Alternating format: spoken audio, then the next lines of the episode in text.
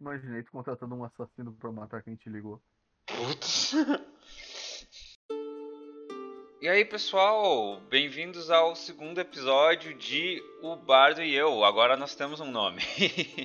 Pois é. Eu sou o bardo. e eu sou eu. e essa é a piada. Não somos espertinhos. Ai, ai. Ahn, como vocês devem ter lido no, no vídeo, esse vai ser o nosso segundo episódio sobre o tema de Dark Fantasy. Vamos tentar ser um pouco mais focados do que no primeiro episódio. Nada de promessas, mas. E aviso, a gente vai falar de política nesse episódio, então ah, se você for gamer. Bem, senta e assiste de qualquer jeito que quem sabe tu aprende alguma coisa. Ah, e segundo, no final do episódio, a gente vai estar deixando várias sugestões de temas e cenários e tópicos com qual uma obra de Dark Fantasy pode se utilizar. Se alguém quiser usar. Sim, e que não são tão comumente usados. Exato. Se alguém quiser usar, sinta-se à vontade. Ah, ninguém é dono de ideias. Uhum. Também gostaria de começar esse vídeo mandando um agradecimento especial para minha irmã, Morgana. Ela que fez os nossos avatares que estão aqui na tela do YouTube, né? Ahn, e no primeiro vídeo a gente acabou esquecendo de agradecer ela. É, pois é. Mas é, muito obrigado, Mogi. Ela tem uma conta na Twitch, onde ela faz live streams de desenhos e de projetos que ela esteja trabalhando. Ela trabalha com animação, né? É, Here's Mochi. Here is Mochi em inglês. Os links para as redes sociais da, da Morgana vão estar no comentário pinado no vídeo no YouTube. Pra quem quiser Uhum. verificar. E falando no vídeo Sim, no YouTube. e na descrição do vídeo. É, e falando no vídeo no YouTube. Se você tá assistindo é, nosso podcast no YouTube, por favor, deixa o like, se inscreve, deixa um comentário, compartilha, etc, etc. Eu sei que é chato ficar pedindo, eu sei que é chato ficar ouvindo gente pedindo, mas ajuda mesmo, ajuda muito e fica muito mais fácil pra gente ah, poder trabalhar com esse podcast se a gente também não tiver fazer 50 trabalhos freelancer junto, sabe? Sim, sim, com certeza. Então, esse é um conteúdo que, que, que tu gosta, que tu acha proveitoso. A maneira mais fácil de nos ajudar é engajando com o algoritmo do YouTube para que ele no- nos bote pra frente. E isso, como eu falei, inscrições, comentários e likes. Com certeza. E ahn, a gente em breve vai estar. a gente já está no processo de estar abrindo página de. de. Né, de sites de financiamento e coisas assim, para as pessoas que quiserem dar uma força extra pra gente Uhum. poderem também estar contribuindo. É, até o próximo episódio a gente já pretende estar com essas páginas abertas, então fiquem ligados nisso. Vocês podem seguir a gente no Twitter também, é é o mesmo nome, né? O Bardo e eu. Oh God. A gente vai estar. Twitter agora. A gente tem um Twitter agora. Uh, A gente vai estar anunciando lançamentos de vídeo no Twitter e quando nossas páginas estiverem forem sendo abertas, né, a gente também vai estar anunciando por lá. É, e talvez tu se esqueça de conectar na tua conta ao invés de na conta do nosso programa e comece a fazer as tuas pi- piadas péssimas. Felizmente eu não tenho um Twitter pessoal ainda, pelo menos, então a gente não corre esse Ai, risco. meu, o, que quer dizer que tu vai usar o Twitter nosso pra fazer os teus trocadilhos. Ótimo, não, beleza. Siga no Twitter se você quer péssimos trocadilhos todo dia. ok. Ahn, E como ahn, de tradição que a gente está tentando começar, começamos falando da semana. Eu não tive nada muito é, significativo nessa última semana. As séries que eu tava seguindo na Netflix e na Amazon Prime acabaram, então eu tô meio Uhum. sem, sem o que fazer. Mas uma coisa legal desse final de semana para mim, pelo menos, foi o Dia das Mães, que eu encontrei com a minha mãe, minha avó. Ah. E com um pedaço da família que fazia muito tempo que não a gente não se encontrava porque pandemia, não é mesmo? Aí foi um momento de rever o, o pessoal e foi bem, bem, bem legal de, de reconectar. Que bom. Eu, eu, nem lembrei que era Dia das Mães. Minha mãe também não. Justo. Ah, é, teve meu aniversário também. Pois é, e eu esqueci. dormi o dia inteiro. Deixa tua família super preocupada. Acontece. Ah. Nossa, eu dormi o dia inteiro, aí eu tipo, ah, tá, abro as redes sociais, uma enxurrada de mensagem de gente pedindo dando feliz aniversário e a minha família perguntando onde é que eu tava, e eu tipo, ai meu Deus. Pelo menos não era gente pedindo feliz aniversário, como quase falou. Me dá feliz aniversário, seu Ai, e tu, Bia, como é que foi a uh, semana? Eu finalmente comecei um tratamento psiquiátrico, que eu precisava há muito tempo já. Hum, sim. Agora eu finalmente estou medicado e eu sinto que eu vou ficar ok, sabe? Que bom. Talvez não. Isso é ótimo. Não bem, mas pelo menos ok. E ficar ok é melhor do que eu me sinto a maior parte da minha vida, sabe? É, e vamos também um passinho de cada vez, uhum. né? Não, sim, sim, sim. não dá pra, tipo, achar que vai ser uma cura, cura milagrosa. Sim, sim, sim. Tipo, eu ainda tenho que começar um acompanhamento psicológico, né, sabe, com psicólogo.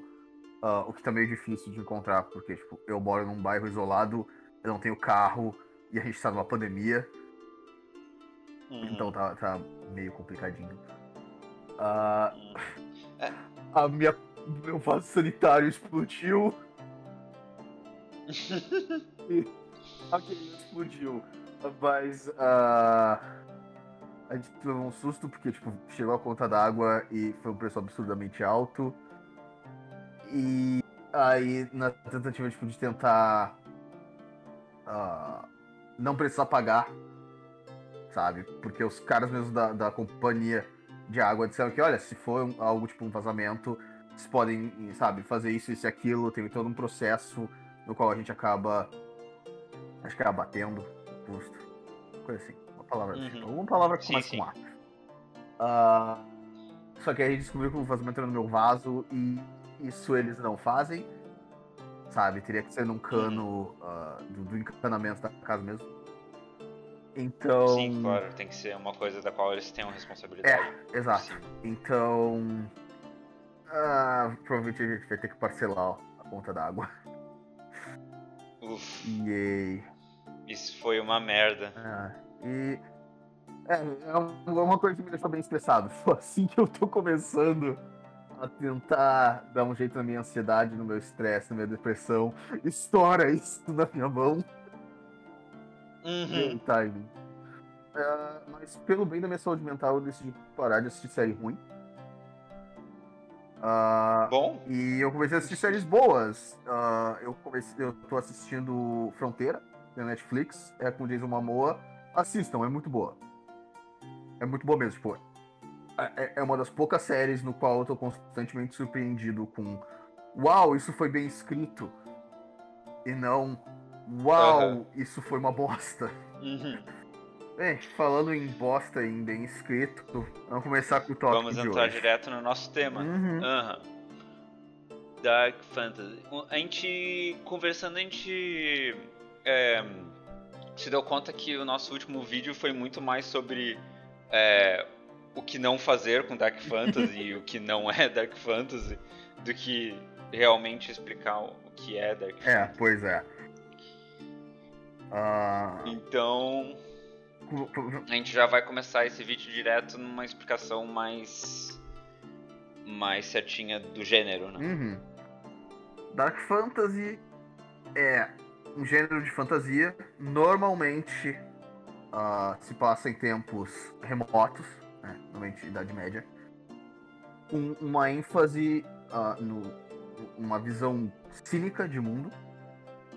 Uh, e trabalhando com temas e tópicos uh, mais direcionados para um público adulto, sabe? Sim. Novamente, como a gente falou no episódio anterior, isso qualidade não é um requerimento e sim, às vezes tem obras do gênero que a ideia de conteúdo adulto se resume a tipo tripas e sexo e só isso. Uhum. Mas também há aquelas obras que quase não, não se utilizam de um ou de outro, mas que ainda se enquadram porque falam sobre uh, abuso, uh, tipo, vários tipos de abuso, uh, sobre os aspectos negativos de influência religiosa na sociedade, lidam com a politicagem de um reino de uma forma que é mais verossímil uhum. do que o que é comum para alta fantasia, que normalmente o tom de alta fantasia, ou high fantasy, ou se quiser chamar, uh, tende a ser um tom mais de conto de fada. Sim. Enquanto que Dark Fantasy é um tom mais. normalmente mais próximo de ficção histórica. Sabe? Tanto é Sim. é que há, há bastante uh... exemplos de Dark Fantasy que são também tecnicamente fantasia histórica. Sabe? Sim. Que se passam em algum momento uh, na história da, da, Inglaterra, ou da França, ou da Alemanha. Mas os elementos fantásticos. A própria série Vikings, né? Mas a, a, série Vikings eu acho que não dá pra. Será que dá pra enquadrar Vikings como Dark Fantasy? Eu não sei se ela tem elementos fantásticos o suficiente pra isso. O que, que tu acha disso? Uh, Odin literalmente aparece em, em, pessoa. Ah, então. É. Sim. O... Então sim. Chega um momento certeza. no qual eles dizem, é, não, não, não. Foda-se a ambiguidade. Uh, é, uhum. Odin é real, os, os deuses são reais, mas o deus cristão também é. Uhum. Isso parece tipo cosmologia do Forgotten Realms, mas beleza. tipo, cinco ou seis panteões conflitantes no mesmo mundo. Uhum. Tá, beleza, pode crer. E o fato de Dark Fantasy normalmente lidar com temas mais pessimistas e mais adultos, também não significa que não seja um gênero que possa ser adaptado para obras infantis. Uhum. Tem algumas obras infantis que é, se enquadram no gênero Dark Fantasy, eu citei algumas no nosso podcast passado. Uhum. A gente tem Cubo do estúdio Laika, a gente tem Over the Garden Wall do Cartoon Network. Uh, e Majora's Mask. É, Majora's, Mask, Mask em videogames, é, né? É um excelente exemplo. É a, a sequel de Zelda no, do Nintendo 64, de Zelda Ocarina of Time. Eu já ia, e, eu já ia dizer um... que alguém nos comentários vai querer tua cabeça por ter falado é a sequel de Zelda. é, é a sequel do Zelda do 64 que é o Ocarina of Time. Mas... Um, inclusive é interessante essas adaptações de Dark Fantasy para mídia infantil, porque Dark Fantasy tenta. É, tende a ter uma visão do mundo meio tipo. Ok, a humanidade tem esses problemas uhum. E talvez ela nunca deixe de ter esses problemas. Uhum. Como é que nós lidamos com ah. isso, não é? E então, tipo, quando tu traduz isso para as obras infantis, é um jeito muito interessante de tipo construir uma maturidade emocional na criança de lidar com temas difíceis, uhum. como tipo a morte, a doença, ou até dificuldades da vida, de estar perdido uhum. e tal, sem ser naquela pegada de tipo, ah, o mundo é um lugar feliz e tudo vai ficar bem se você desejar forte o suficiente, tá ligado? E por outro lado, ao contrário de obras de Dark Fantasy mirando para o público mais adulto, não tem o risco de traumatizar as crianças com, sei lá, mostrar o, o, mentor do protagonista sendo partido ao meio com as tripas voando pra tudo quanto é lado. É, é. Sabe? É, porque tipo.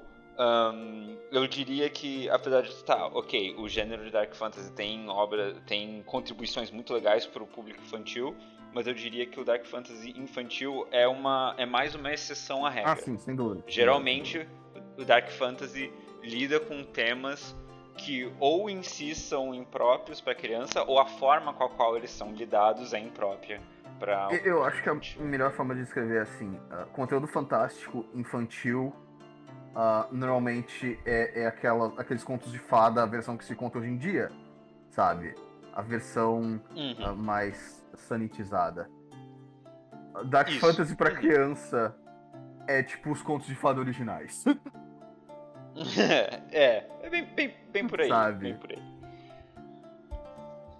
Agora, tipo, pra dar uma situada na mente da galera, algumas obras de Dark Fantasy que se tornaram bem proeminentes recentemente, né? Porque é, um- é um gênero que, tipo, de uns tempos pra cá, cresceu, assim, Explodiu em popularidade. cabulosamente. Explodiu em popularidade. Em, em termos de popularidade. Sim.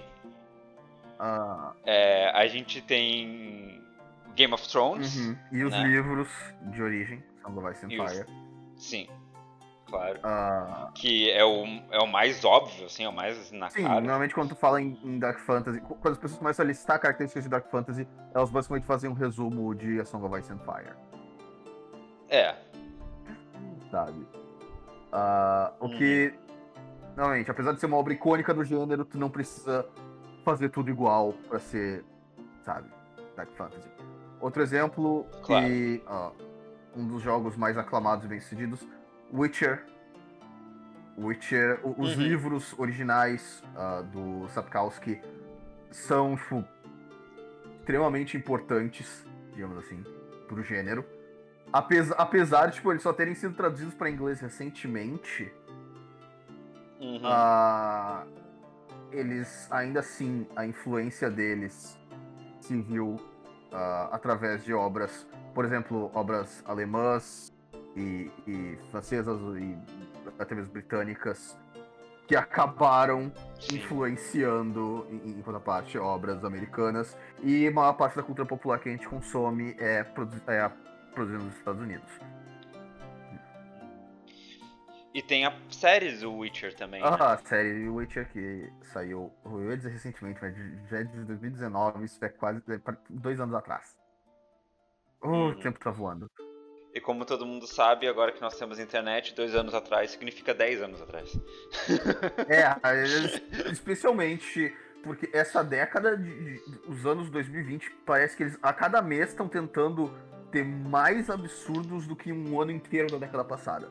Uhum. Sabe? Eu, eu sinto- 2020 passou num piscar de olhos e ao mesmo tempo levou 10 anos pra acabar. Mas é, o Witcher já saiu faz, faz uns dois anos a série. Mas, tipo, Witcher 3 é um dos jogos mais aclamados de todos os tempos. Ah, Witcher 1, ah, apenas pessoas insanas jogam. Por isso é o meu favorito da série.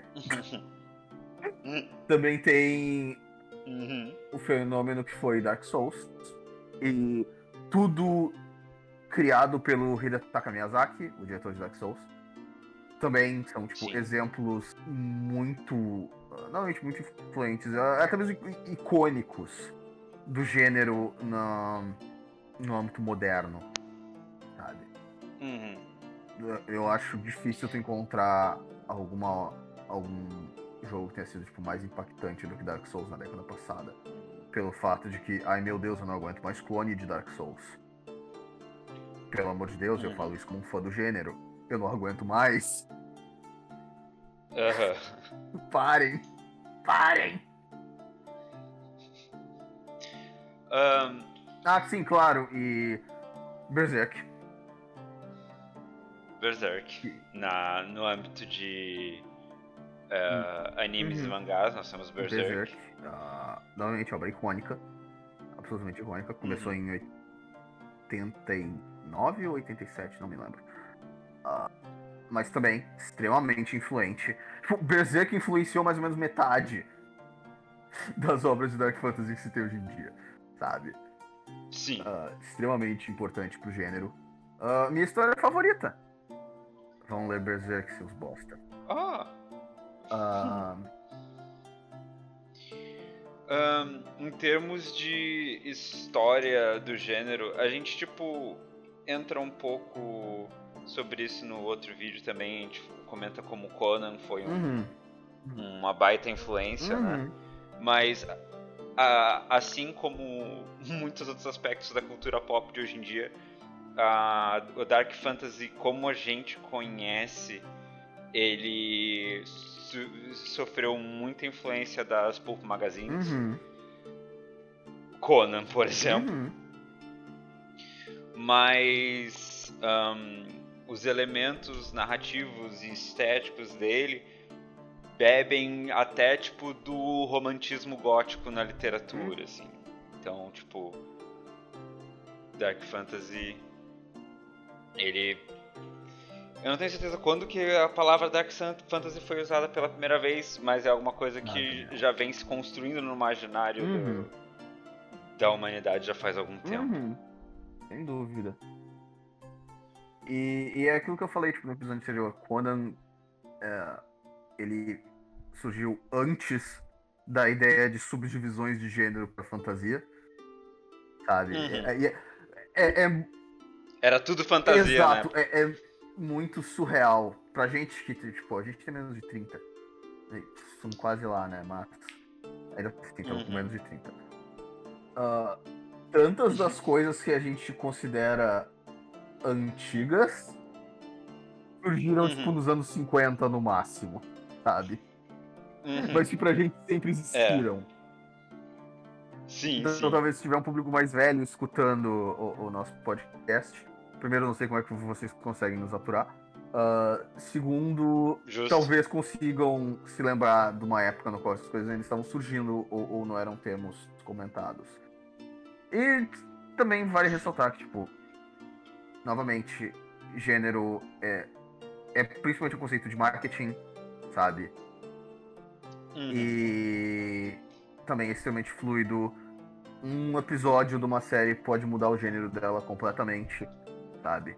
Um capítulo de um mangá pode mudar o gênero completamente, etc, etc.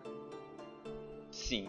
Eu, eu, eu diria que, tipo, não é tão, digamos assim, puramente marketing. Tu consegue Sim. perceber é, formas de estudo e até tipo é uma forma mais fácil de você classificar uma história para poder explicar com uma outra pessoa sim, do que sim, se trata sim. quando você fala de A gente explicou melhor isso de gêneros narrativos no vídeo anterior. Se vocês não tiverem escutado o vídeo anterior, por favor, deem uma conferida, porque a gente explica mais uhum. e melhor. Mas, mas de qualquer forma, acho válido falar rapidinho aqui que, tipo, um, se você vai estudar é, gêneros narrativos, inclusive isso foi uma dor de cabeça para pesquisar esses vídeos, um, é uma coisa que varia bastante de pessoa para pessoa em termos de interpretação então, se você está numa busca mais acadêmica, geralmente vai valer mais a pena, tipo, referenciar segundo tal, segundo tal e segundo tal, isso é o gênero. Uhum. O nosso caso, a gente está fazendo uma visão bem, tipo, nossa, assim, baseado numa análise geral. Sim. Então, tipo. É isso aí. É. E falando em análise geral, uh, só antes da gente entrar, a gente vai acabar falando muito sobre temas e ideias Sim. centrais. Então é importante falar sobre análise literária e dar uma desmistificada. Análise literária não é difícil, uhum. galera. Só precisa que tu leia bastante. Sabe? A análise literária. Uhum. Existem várias vertentes para análise literária. Ou seja, não é tudo uma coisa só. Uh, existem pessoas como eu que acham importante entender aspectos da vida e da personalidade do autor para entender o que ele estava dizendo com certa obra. Tem gente que rejeita completamente o, o autor como sujeito em sua análise e se baseia puramente nos símbolos e, e nos ícones que estão sendo utilizados dentro da obra. Mas é o que eu falei, é importante muita leitura, sabe? Ah, não, não é Sim. coisa de gente snob, sabe? Dê uma lida sobre mitologia clássica, sobre história, porque é muito comum que uhum. símbolos tenham surgido a partir de eventos históricos, sabe? E tem que ter um entendimento do que está acontecendo no mundo ao teu redor e também no mundo na época em que a obra foi feita. Uhum. Porque muitas vezes uma obra que na época era tipo, dolorosamente clara sobre o que estava falando hoje em dia fica bem mais ambíguo, bem mais vago, porque a, aquela situação já passou, a, aquelas figuras que na época pareciam tão importantes foram esquecidas, sabe? Uhum. Mas é, a análise E- literária não é algo difícil, não é algo pra gente snob de faculdade, beleza? Tipo, eu eu faço análise literária quando eu tô, quando eu assisto algo, eu sempre tento analisar o que aquilo tá querendo dizer. E cara, eu não suporto ambiente acadêmico. Mesmo. Que quem É. escutou o episódio anterior deve ter tido uma boa ideia do que eu acho do ambiente de faculdade. Sabe? Uhum. Ahn, e eu também queria dizer que é, a parte de temas de uma, de uma história é importante não só para quem está analisando e tentando entender a história, mas é muito importante também para quem está criando né, a história. Porque no fim das contas o que faz as pessoas se apegarem, o que torna uma história memorável é o impacto é, emocional que ela vai Sim. causar na tua Ah, na audiência. Tem uma entrevista com o, com o Yoko Taro, criador do Nia, no qual ele fala bastante sobre Uhum. isso. Sobre, tipo, o que importa na obra não é a obra em si, é o impacto emocional que causa na audiência. Sim, e geralmente para causar um impacto emocional na audiência, Uhum. essa obra tem que sair de um lugar é, emocionalmente importante Uhum. pro autor. É- é- Então o tema às vezes não precisa ser tipo um acontecimento ou, uma questão política do mundo, mas pode ser uma questão emocional um, interna. um tema, um tema é uma ideia. Pode ser Uhum. uma ideia geral como ah, justiça, ou pode ser uma ideia mais específica, sabe? Como, por exemplo, Sim, como foi, como era crescer em tal década, em tal local, sabe? exato. E, e é aquilo, tipo, muitas vezes. Todo mundo já passou por uma dessas, de, tipo, completou um jogo, um filme, uma série, um livro. E algo te deixou incomodado, Sim, mas não era nada, tipo, na trama não tinha nada que, que saltasse, mas dava a sensação de, tipo, algo de errado ali. Apesar de que os eventos racionalmente faziam sentido. Normalmente isso é porque um dos temas foi contradito. Até a conclusão, aham. sabe? Ah, por exemplo, tem Hum. uma história sobre como. Uma história sobre vingança.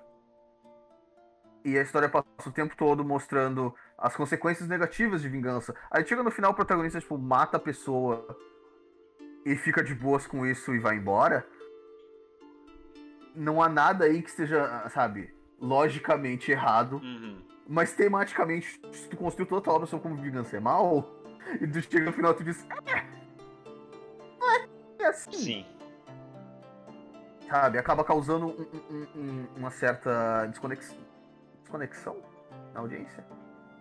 Não sei se desconexão Pode é uma ser. palavra que exista, mas é, dá pra entender o que eu quero dizer. sim, sim, total.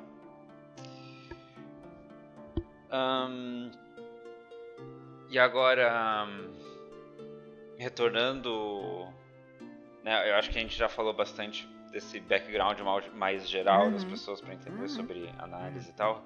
Retornando um pouco para a parte do, do Dark Fantasy, é, o, é, como vários outros subgêneros, digamos assim, o Dark Fantasy ele vai ter várias características similares com outros gêneros de, de fantasia, Uhum. né? Mas ele sempre vai ter a sua própria forma de lidar com as coisas, né? O seu próprio, o seu próprio tom Uhum. a gente consegue pegar é, uma, uma comparação interessante entre o Witcher e o Monster Hunter, Uhum. que em teoria são dois jogos sobre ir lá caçar monstros e matar os monstros. É, o, o- conceito de ambos é que monstros ameaçam a humanidade. Sabe? Uhum. E um, um grupo especializado é criado pra combater esses monstros. Monster Hunter é uma franquia bem mais de alta fantasia, bem mais idealista. Na real, Monster Hunter não é bem alta fantasia, é mais pra baixa fantasia. Tipo, os aspectos fantásticos são mais ah, verossímeis. Sim. Tipo, não, não tem magos naquele Monster Hunter. Ah, os monstros, na são mais como dinossauros, mas de qualquer jeito. Uhum. E em Monster Hunter, que é uma obra com um tom mais idealista, a solução é tu arma um, um grupo com armas enormes e através Uhum. do poder da amizade e colaboração como um time, eles derrotam essas criaturas. Sabe? O que bota Sim. a ênfase, tipo, em Monster Hunter a ênfase da, da narrativa é sempre no- nos caçadores. Como um todo. Sabe? E a sociedade inteira de, de Monster Hunter gira em torno desses caçadores.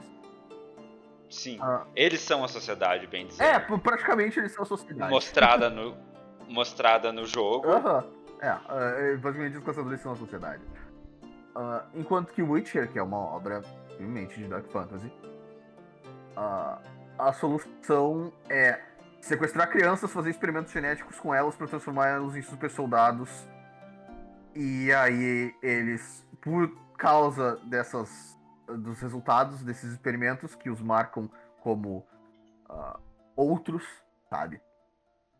Eles são alienados da, da sociedade humana, tratados que nem merda e rejeitados, Uhum. sabe? Sim. Ahn, Não, não quer, não é quer dizer que a solução de Witcher seja mais, necessariamente mais realista, ah, mas é que esse pessimismo é usado para fazer comentário sociopolítico, sabe? Sim. E Sim. há muita coisa em Witcher, especialmente nos livros, que são bem mais atentos a tema do que os jogos. Ah, há coisas são claramente um um comentário global, e, ou um comentário histórico, e outras coisas são tipo, oh, ok, isso foi escrito na Polônia durante a Guerra Fria, Aham. sabe? Com certas, É, as e- certas sentenças são ditas por alguns personagens, tu fica tipo, ok, de onde é que isso veio? Aí tu vai ver e foi tipo algo que o primeiro-ministro de, de algum lugar falou em relação a, a uma situação de uma tragédia que ocorreu na Polônia em 1970 e alguma coisa, sabe? Uhum. Enquanto que outras coisas são bem simples de entender, como por exemplo, o racismo pelo qual os não humanos passam é algo bem universal. Sim. Ahn, isso tudo entra bastante também num tema que ele é bem comum nas obras de Dark Fantasy. Eu acho que eu não consigo pensar em nenhuma obra de Dark Fantasy que não trabalhe com esse tema Uhum. de alguma forma. Me- Que a gente comentou logo antes de É, gravar. mesmo as genuinamente Que é ruins e que parece que são escritas por gente que não entende que. que por- por- aquelas são escritas por gente que acha que temas são pra ah, alunos de oitava série escrever um trabalhinho. Mas é, é o tema sobre ahn, quem tem o poder e como ele é usado, né? Esse lance do do significado e do peso que o poder tem na na humanidade, né? Na Uhum. sociedade humana. Uhum. Ah, E muito comumente isso é mostrado, tipo, os nobres que oprimem o, o, o povo, aumentando os impostos lá em cima e vivendo vidas luxuosas. Até, tipo, por exemplo, um mundo que é dominado por facções de feiticeiros ou de Uhum. bruxas. uhum. Então, tipo, sempre tem esse O aspecto. uso do poder, quando ele é justificado, quando que ele é inválido, etc, etc, é um tema muito comum em Dark Fantasy. É, é, tipo, em fantasia no geral, existe essa tensão entre a ideia de que might makes right e right makes might, ou seja, traduzindo para bom português, ah, os fortes é que deveriam ditar o que é certo e os que estão corretos é que possuem força interior, sabe? Uhum. E Dark Fantasy é um gênero bem desconstrutivo, no geral. É um gênero que ele é muito definido por tu pegar essas ideias gerais que aparecem em outras obras e tu examinar elas, tu dissecar, tu destrinchar elas, remover Uhum. camada após camada e questionar, tipo, o que aquilo quer dizer no seu cerne. É, não é incomum obras de Dark Fantasy, inclusive, tipo, é, fazerem paródia, digamos Uhum. assim, entre aspas, com ahn, coisas comuns em obras de alta fantasia. Uhum, uhum. E mantém mente, tipo, desconstrução não quer necessariamente dizer escrachar, sabe? Isso. Ah, Ah, muitas vezes uma desconstrução bem feita, uma desconstrução inteligente, tem que vir de um lugar de amor e admiração. Sabe? Um, um dos melhores exemplos que eu tenho pra dizer é, tipo, uh, Knights of the Republic 2, que eu considero, tipo, uh, um membro honor. Repete, repete, re- re- repete devagar o nome do Fuck. o título do. É que eu tô tão do jogo. habituado a, Knights of the Republic 2, Kotor 2, Uhum. que é Jogo de Star Wars. que ainda é uma obra muito ah, divisiva dentro do, do cânone de Star Wars. Ah, porque tem gente que vê a- as coisas que o jogo fala como sendo inteiramente desrespeitosas. A sé, sabe, a, a franquia como um todo. Mas, cara, uma pessoa que odeia Star Wars não teria saco pra criar aquilo. Uma pessoa que odeia Sim. Star Wars teria criado algo muito mais raso e superficial. A mesma coisa com os últimos Jedi. Eu, eu odeio aquele filme, eu certamente não sou grande fã dele. Mas as coisas, Uhum. os comentários que ele faz sobre a mitologia e, e as perspectivas e, e- e as conclusões tão comuns em Star Wars só podem vir do lugar de alguém que consumiu muito Star Wars e que tem uma apreciação e uma admiração pela franquia. Não é só porque tu diz que uma figura icônica tava errada que tu tá cagando Uhum. em tudo, sabe? Sim. E falando em figuras icônicas, uma das coisas que o gênero de, de Dark Fantasy bota em xeque, que o gênero de, de alta fantasia, digamos assim, é, geralmente ah, apresenta, é o protagonista, aquele o herói honrado, né? Uhum. Enquanto geralmente o, prota- o protagonista do, da- do é, High Fantasy vai ser tipo.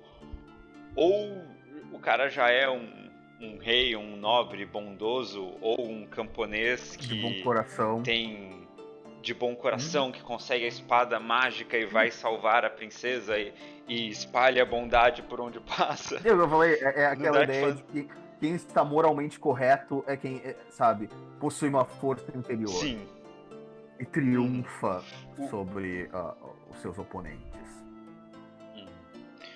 O, o protagonista mais comum de Dark Fantasy, né? Ele já é um anti-herói, assim. É um cara que geralmente ele vai ser, digamos assim, no geral, do bem, entre aspas, Uhum. né? Porque a história tem que andar pra frente, afinal de contas. Bem, pode ser um vilão como protagonista.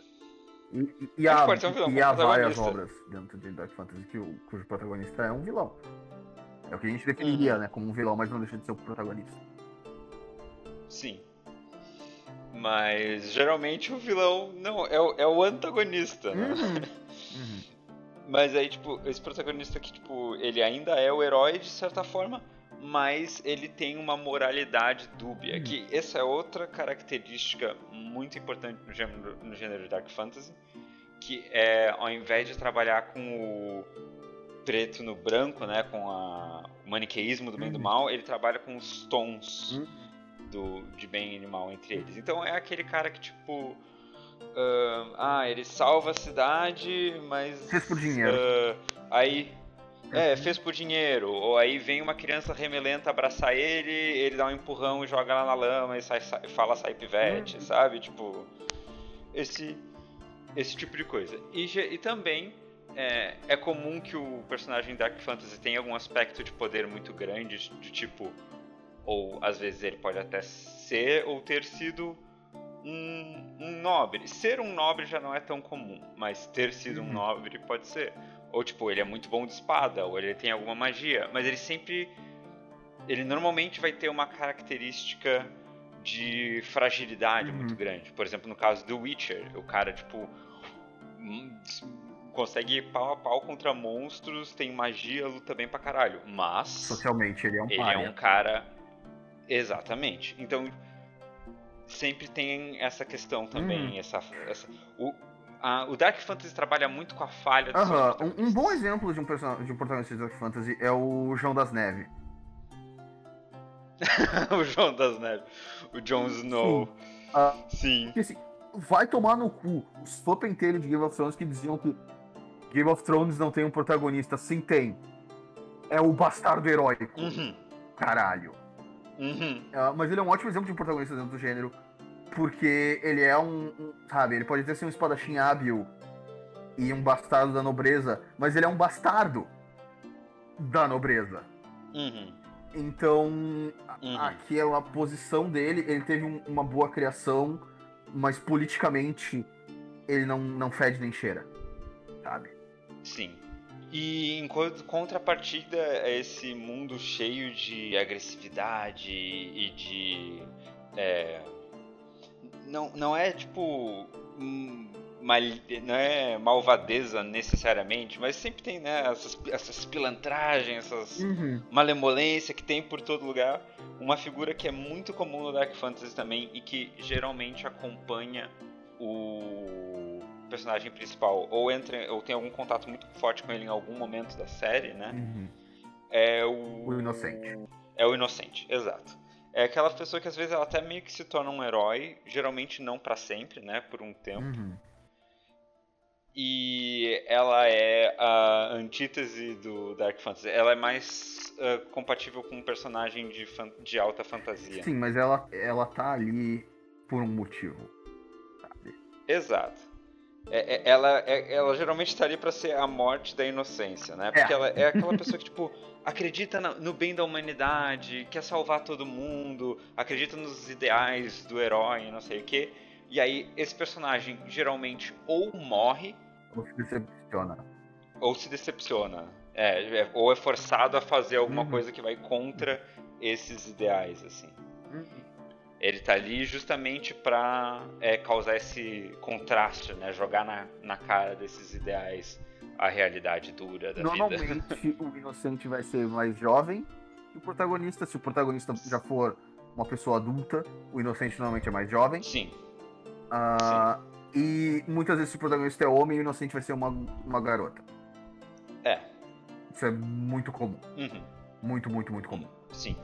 Ah, porque, sei lá, vai, é ativa o instinto paternalista da audiência ou qualquer coisa do tipo.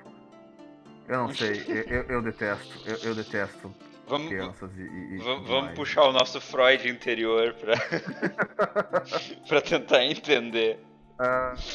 Ah, nu- nunca puxe Freud interior. Tu vai chegar à conclusão de que, no final das contas, toda a história de Dark Fantasy era sobre o protagonista querendo comer a própria mãe. É, eu, eu acho que puxar o Freud interior é, simplifica muitas coisas, porque no final tudo volta pra querer transar com a própria mãe. E transar com a própria mãe, Matar o pai. Ah, É. ah. ah, Freud. Velho tarado de merda. Ah, e também é importante notar que, apesar de haver tipo, o protagonista icônico, o, o, o ideal platônico do protagonista de Dark Fantasy, que é um, um homem adulto, no mínimo 25 anos pra cima, tipo entre 25 e 45 anos, ah, de aspecto mais sujo, sabe? Raramente esse protagonista vai ser alguém ah, delicado ou refinado. Sabe, é tipo um Wolverine. Sim. Normalmente tipo, o Aham. protagonista é um Wolverine, só que ao invés de ter garras, ele tem uma espada. É, tipo, é, é o Uhum. protagonista mais clichê possível de Dark Fantasy. Mas também há muitas obras no gênero que ah, apresentam perspectivas diferentes. Sabe? Uhum. Ah, novamente, a Song of Ice and Fire. Os livros, cada capítulo é pela perspectiva de um personagem diferente. Vários personagens ah, são mulheres, alguns personagens são plebeus, tem alguns desses que são tipo, garotas, ah, jovens, alguns são garotos jovens, alguns são homens adultos. E foi assim que, tipo, a Sim. Song of Ice and Fire conseguiu ludibriar a audiência. Porque de início ah, o Eddard Stark parece o protagonista default de, de Dark Fantasy, sabe? Ele é um, um cara Aham. estabelecido, é um homem honroso, mas que possui falhas de personalidade. ah, ele usa uma espada enorme, sabe? E aí, Uhum. quando ele morre no primeiro livro, muita gente ficou desnorteada. Porque não tinham se ligado que, ah, não, essa é a história do bastardo heróico. que tava ali Sim. desde o começo. Ah, e sim, tipo, a, a narrativa da, da Daenerys em Game of Thrones é um bom exemplo de uma perspectiva diferente. Ah, um excelente jogo que saiu há uns anos atrás e que agora tá mais relevante do que nunca. ah, Se chama Plague Tale Innocence. Ele é inteiramente pela perspectiva de uma Ah, garota adolescente. E é interessante Sim. notar que não só como isso afeta a narrativa do jogo, mas por ser um jogo também afeta as mecânicas. Então, por exemplo, a protagonista não pode levar qualquer hit. Ela não tem uma barra de vida. Ela morre por qualquer acerto, sabe? E ela não tem como combater fisicamente os inimigos, porque todos eles são tipo, o dobro do tamanho dela e ela não tem o menor treinamento, não sabe lutar, não sabe porra nenhuma. Ela só sabe, tipo, jogar pedra. Aham. Ah, então, toda a- a- as, todas as mecânicas são construídas ao redor disso. É um jogo no qual tu passa muito tempo evitando inimigos ou fugindo de inimigos e não em confronto direto com eles. E, Sim. interessantemente, Plague Tale tem um inocente contra... Plague Tale tem dois inocentes, tecnicamente. A própria protagonista se enquadra bem, especialmente, como eu falei, tipo, normalmente o inocente é uma garota adolescente, ou pelo menos uma mulher mais jovem que o protagonista, e a protagonista Uhum. se encaixa perfeitamente. Mas o irmão mais novo dela é mais inocente ainda que ela, que já é inocente. Uhum. Inclusive, inocência está no nome da, da porra do jogo. E boa parte da, da narrativa, boa parte do drama da narrativa é a, a protagonista tentando proteger o, o irmão mais novo, que tem, tipo, Uhum. entre 5 e 7 anos, não me lembro. ah, daquelas realidades horríveis que eles estão presenciando em meio à Guerra dos 100 Anos. ah, como eu falei, a obras de Dark Fantasy que se passam em, em cenários históricos e Plague Tale é um bom exemplo. Guerra dos 100 Anos na França ah, e um, um surto de praga que ocorre. Uhum. Então a protagonista Sim. está constantemente tentando proteger o irmão mais novo eh, de todos aqueles horrores. E ao contrário do ideal platônico do protagonista, Aham. ela não é. tipo, ela não se resume só à vulnerabilidade dela, mas também a muitas das ações que ela toma. Tipo, tem momentos no qual ela simplesmente quer se divertir, sabe? Hum. Que é Uhum. algo que, pro ideal platônico do protagonista de Dark Fantasy, se divertir quer dizer encher a cara e ir pro puteiro. Aham. Que é tipo, meu Deus, é a coisa mais clichê que existe. O protagonista a- acabou de completar uma tarefa que o, o, o faça ser remunerado ah, financeiramente. Aí ele imediatamente vai encher a cara e, e, e vai pro puteiro. E é óbvio que isso não Uhum. acontece em Plague Tale. Mas a moral da história, joga em Plague Tale, é um bom jogo. Extremamente linear. Aham. Extremamente linear. Espera por uma promoção. É, isso sim é subverter as expectativas do público, né? A garota adolescente ganha dinheiro e vai pro puteiro encher a cara. Sim, há indicações no jogo que ela talvez não goste de caras. Ou não, talvez não fosse tão surpreendente assim se isso acontecesse. Mas é, jo joga em Plague Tale, é um bom jogo. Só esperem promoção.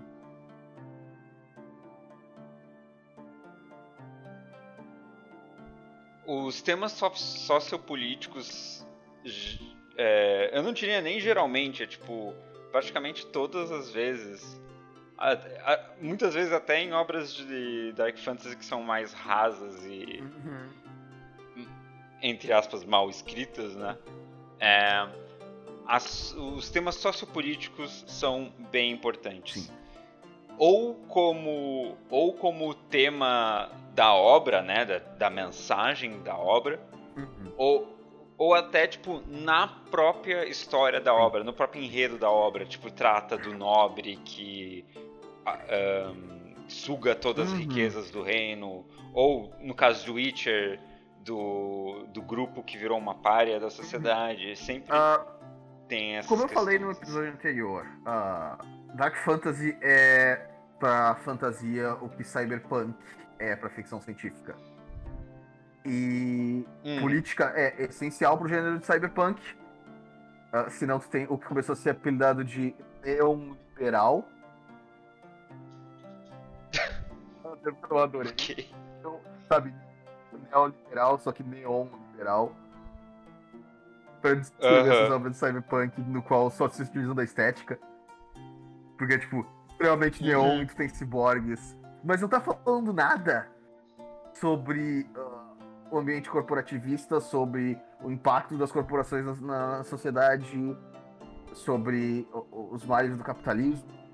Sabe? Não tá falando nada sobre nada. Tipo o uhum. jogo Cyberpunk 77. Que tipo, foi onde é que surgiu uhum. o apelido Neon Liberal. Por causa disso. Porque tipo, de punk não tem nada. Saquei. Uh, e é a mesma coisa, tipo, se tu remove política de Dark Fantasy, tu tem um, um monte de corvo e árvores mortas. Mas não tem uma história. Sabe?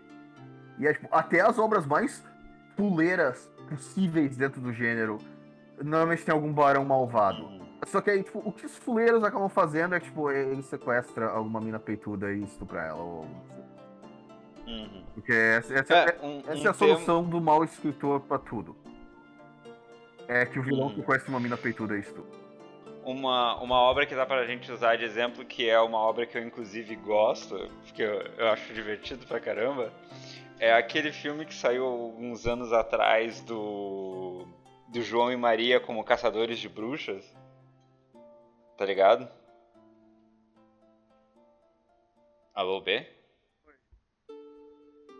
Por algum motivo esse bagulho. Teu áudio. Por algum motivo esse microfone não capta quando eu dou um berro. Ele corta. Aham. uhum. Mas é, eu dei um berro quando eu ouvi esse nome. que o boy. Sim, mas bom, tecnicamente é um filme de Dark Fantasy. Ele tem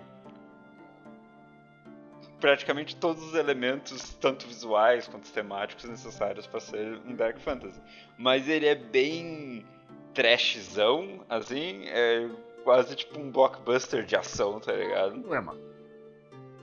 O que não é, é um problema. Algo ser trash. O que não é um. Não, não, não, não é um problema? Não é um problema. Mas aí, tipo, até esse filme que não tá tão preocupado com essa parte da, da crítica e tal, ele tem um aspecto, porque, tipo, é o lance da. da né, as bruxas é, atacando a, uhum. a Europa, e tem aquele lance, tipo, o xerife da cidade quer queimar uma mulher dizendo que ela é bruxa só pra, tipo, ganhar visibilidade popular. Uhum. Aí a, a Maria, o João e a Maria libertam a mulher e a Maria especificamente, é, especialmente é, é, é, bruta com o cara, né? É grossa com o cara, tipo, dá uma humilhada no cara. Uhum. E aí depois tem uma cena que ele volta pra é, se vingar dela. Então, tipo, tem aí uma questão sociopolítica da figura da mulher, uhum. etc uhum. e tal, né? Então, até nessas um, nessas obras mais um, mais block, mais, é, mais blockbuster zona, uhum. assim, tá ligado? Eu não queria dizer isso, é. mas mais blockbuster zona, assim. É, e esse tipo de temática acaba sendo um, um, um ponto quase, ines, quase inescapável de Dark Fantasy. Sim, sim. Uh, e é importante ressaltar, se ainda tiver algum gamer nos escutando, não tiver deixado um comentário já raivoso nos chamando de comunistas e, e o cara 4, uh, política hum. não se resume só a política de identidade. Sabe? Tudo, hum. praticamente Como tudo é assim? é política. Uh, não, sabe, quando fala que política é importante pro gênero, não quer necessariamente dizer que a obra vai falar sobre misoginia, homofobia ou racismo sabe? Ah, aham. Uh -huh. Porque uh -huh.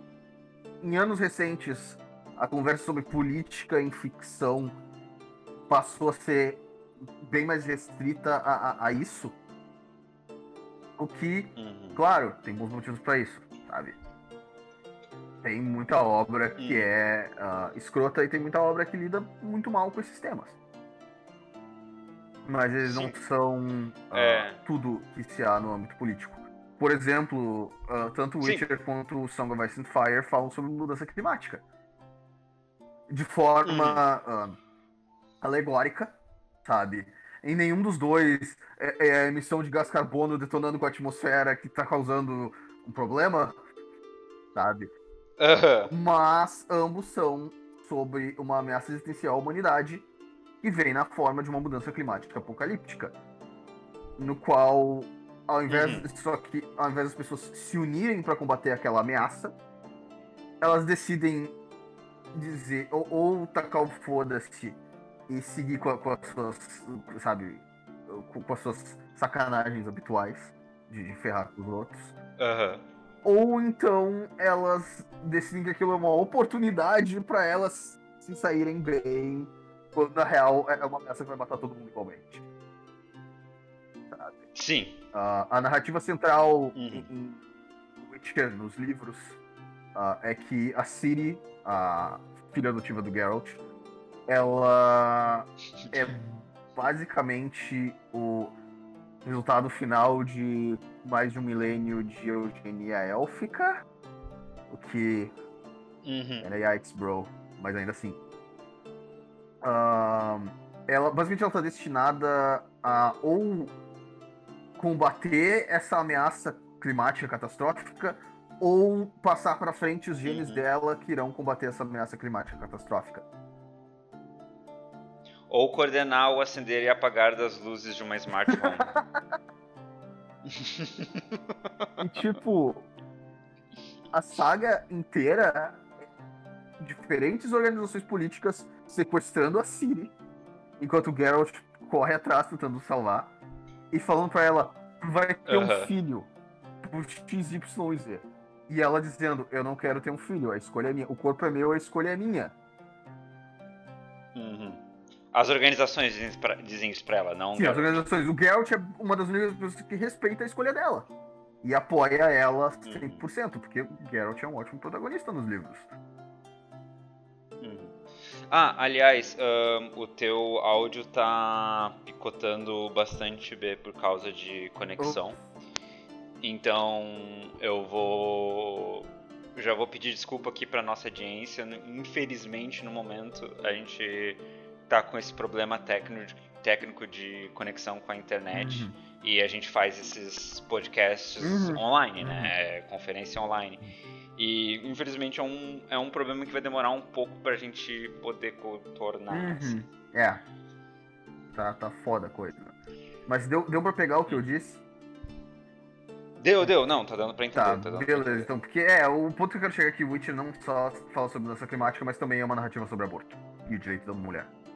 Ter autonomia ao próprio corpo. Uhum. Ah, como muitos dos Dude Bros que se tornaram fãs dos jogos ah, não sabem ler, e portanto nunca tocaram num livro na vida, ah, o Sapkowski Uf. decidiu escrever um livro novo na série. De acordo com ele, Aham. pelos seguintes motivos. Um, ele queria dinheiro.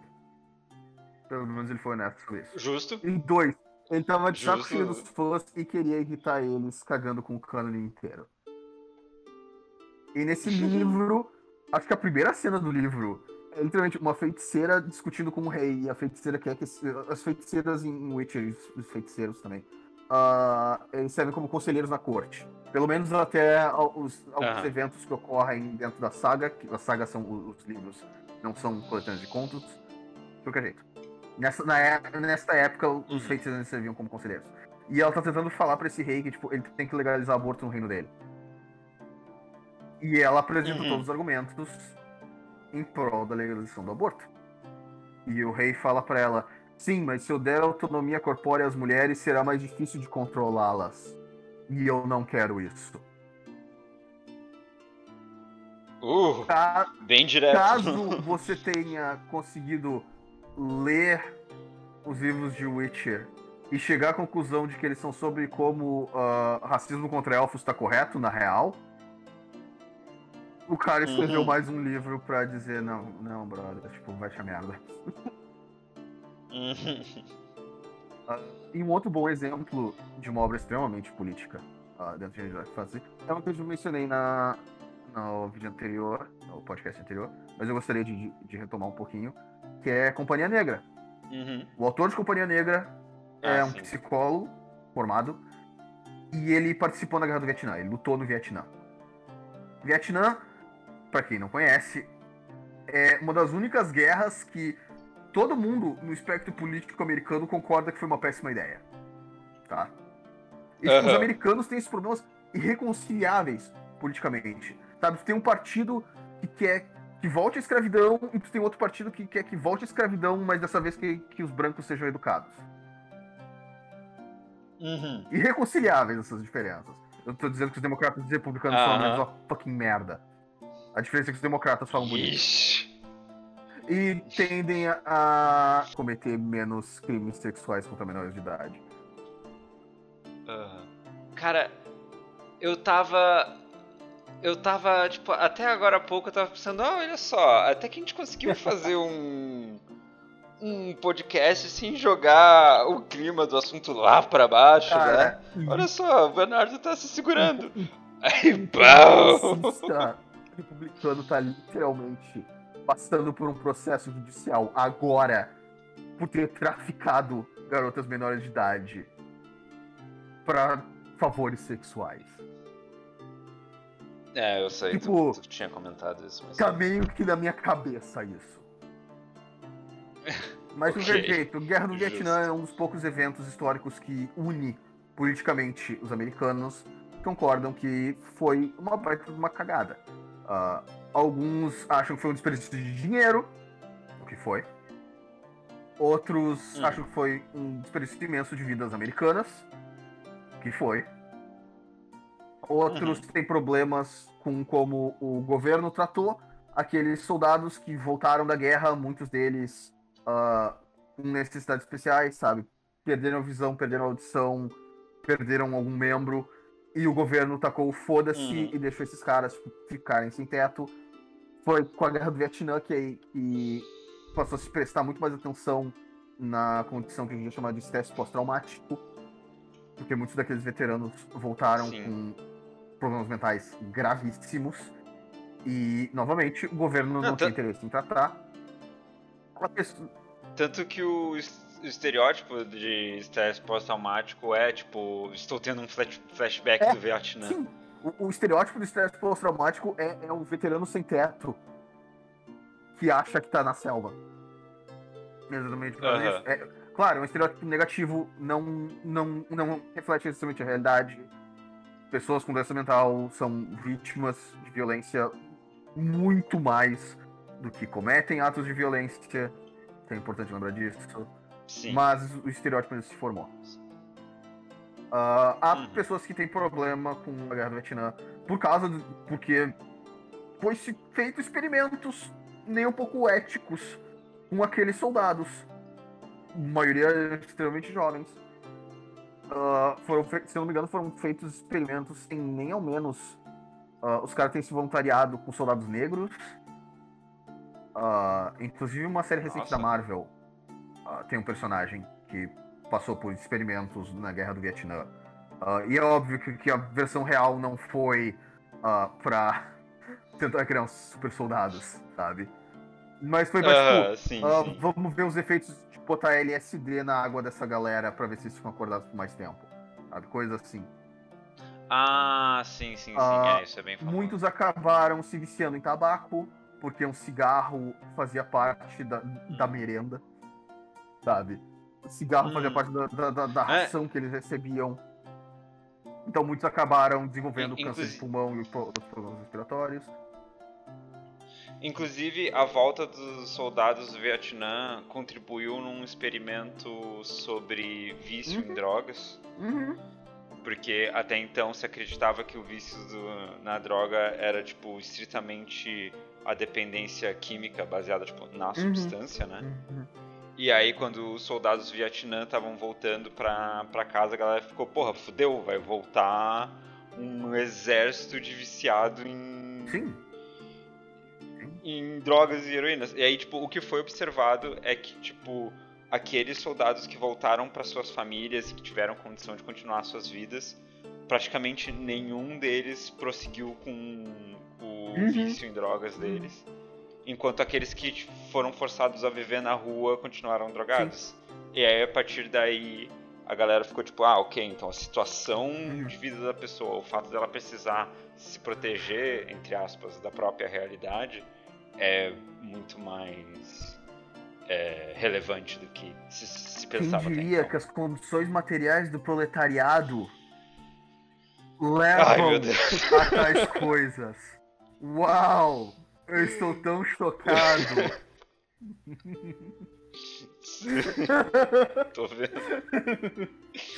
Ai. mas pra completar, tipo, sobre o Vietnã, e há aqueles americanos que entendem que a guerra do Vietnã foi uma baita de uma cagada, porque os Estados Unidos não tinham que ter se metido ali. Não tinha mesmo. Eles deram uma Uhum. desculpa fajuta para invadir um país porque aquele país estava simpatizando com o comunismo. Ah, o resultado final Uhum. foi que eles tomaram uma sova e o país virou de fato comunista. Ou seja, parabéns, cara. É belo trabalho. Mas a desculpa era tipo, alguma coisa, alguma coisa comunismo, alguma coisa, alguma coisa ameaça os Estados Unidos. Aham. Congratulations, you played yourself. Companhia Negra, novamente escrito por um veterano do Vietnã, é sobre um grupo de mercenários Uhum. Que se envolve numa guerra de um- uma nação imperialista que está invadindo um, um outro lugar. Eles não fazem a menor ideia do porquê. Ah, alguma coisa, alguma coisa, misticismo, alguma coisa, alguma coisa, uma ameaça. Uhum. Ah, é uma guerra extremamente confusa, ah, extremamente focada em, em pequenas guerrilhas. E o- os membros da Companhia Negra, eles não têm lar. Sabe? A ideia de voltar pra casa Aham. é algo que eles nem têm mais. Consegue entender o que, que isso tá querendo dizer? Aham. E o que torna a Companhia Negra tipo, tragicamente fantástico é que a companhia deserta. Eles percebem que eles estavam do lado errado do conflito e eles desertam. E isso, Uf. tipo, porra, velho, tu vai me dizer que isso não é uma puta de uma fantasia pra quem lutou no Vietnã? Simplesmente poder dizer foda-se e ir embora. Sabe? E Caralho. Companhia Negra Aham. é, é um livro no qual, tipo, tem aspectos que eu acho que muita gente não gostaria, como o fato de que a sociedade por quem a companhia tá lutando não é bem desenvolvida, não há muito world building em relação àquela sociedade, mas é porque aquela sociedade não importa. Uhum. Uhum. Legitimamente não importa pelo que eles estão lutando, o que importa é que eles estão massacrando gente que só tá tentando defender suas casas. Eles são a força invasora. É uma. É uma história bem focada no tema e na Aham. mensagem que ela quer passar, assim. Ela não desenvolve muito Sim, além sim, disso. e é uma história inteiramente sobre soldados. Sabe, a perspectiva é bem, sabe, co- como os americanos dizem, boots on the ground. É bem sobre a, perspectiva até assim- dos soldados que estão ali no, no frente de batalha lutando.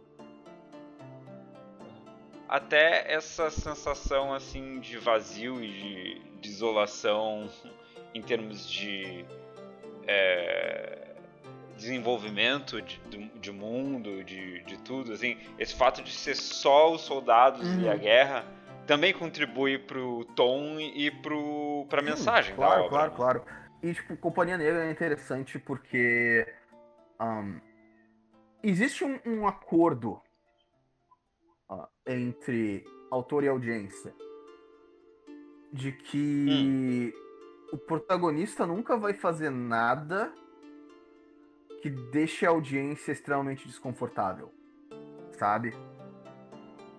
Ah, aham. E Companhia Negra, tipo, casualmente revela que o protagonista já cometeu múltiplos estupros quando ele era mais jovem.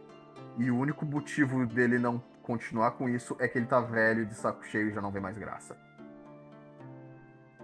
Oh, E é, é, e, tipo, É, é, tipo- é, é um baque quando tu chega nisso e fica tipo, como assim, cara? Hum. É, é, é por isso que é tão incomum a gente ver histórias em que o protagonista é o vilão, em, com comparação com o protagonista ser o, Herói. o herói, né?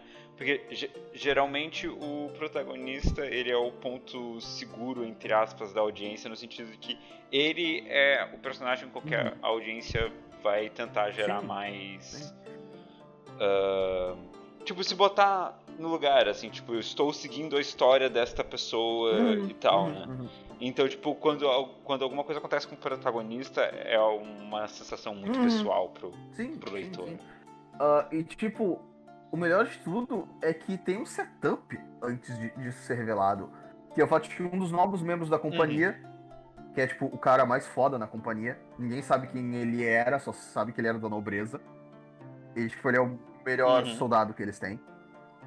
Claramente não gosta de violência sexual, sabe? Ele Uhum. mata membros da companhia, membros da própria companhia, se eu não me engano ah, que estavam ah, estuprando as aldeias do vilarejo que eles saquearam. Então, Uhum. o primeiro livro te dá esse certo nível de conforto. E depois ele puxa o tapete debaixo Sim. do teu pé. E Uf. é, é, tipo, é chocante de, de algo assim. E, e quer que, oh, todos os personagens bonzinhos, digamos assim. Não, eles são um bando de filha da puta. São um bando de escroto.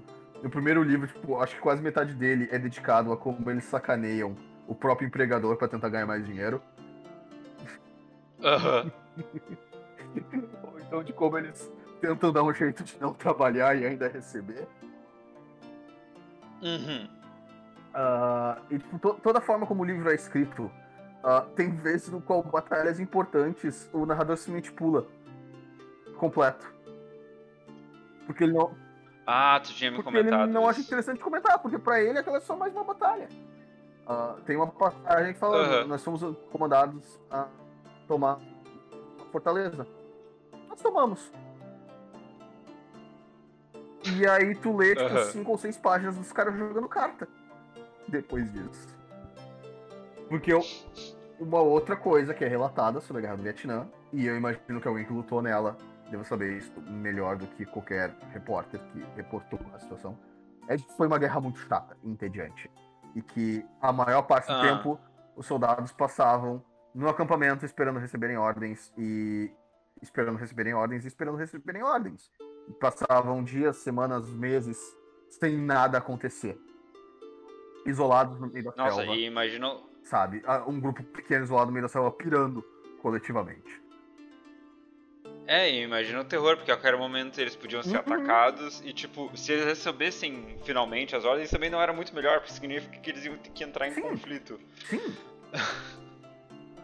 Então, Companhia Negra é, é um excelente. a- Além de ser uma excelente obra de, de Dark Fantasy, o prim- Ah, pera, pera, pera, pera, pera. Peraí, peraí, peraí. Desculpa, esqueci de. de desligar o celular. Ah, sem problema, é só tirar essa parte na, na edição. Posso, Uhum. posso falar? Só, só um segundo, deixa eu só garantir que isso não vai acontecer de novo. Imaginei tu contratando um assassino pra matar quem te ligou. Putz. Deixa eu garantir que isso nunca mais irá acontecer. Meu celular tá travando, vou só jogar ele longe no meu quarto. então. E resolver agora quando você pode resolver amanhã. ok, pode repetir. Black Company, além de ser um excelente exemplo de uma obra de Dark Fantasy, e o primeiro livro é um dos meus livros favoritos, ainda por cima, tipo, é um ótimo exemplo de como as experiências do autor afetam a obra, sabe? Uhum. Porque como eu falei, tipo, é, é um, é um livro que não poderia ter sido escrito por alguém que não passou pela Guerra do Vietnã. Não Sim. teria, tipo, a, o, a, a textura autêntica. Talvez alguém, a- a- algum jornalista tenha reportado no Vietnã, conseguisse escrever algo parecido. Mas, Hum. sabe, não teria como ter vindo de, de algum nerd suburbano que nunca saiu de casa, sabe? Que é o estereótipo do- dos autores de fantasia, sabe? Não tô dizendo que tipo, seja um Sim. problema de ser um nerd suburbano que nunca saiu de casa. Eu sou um nerd suburbano que nunca sai de casa. Mas, sabe, a autenticidade da obra é bem. É, é bem marcante nesse sentido. Sim. Você diria então que é, Black Company é a guerra no Vietnã, mas com árvores mortas e corvos? Bem, árvores mortas servem bastante no Vietnã por causa do napalm. Ó, Mas aproveitando essa piadinha como gancho,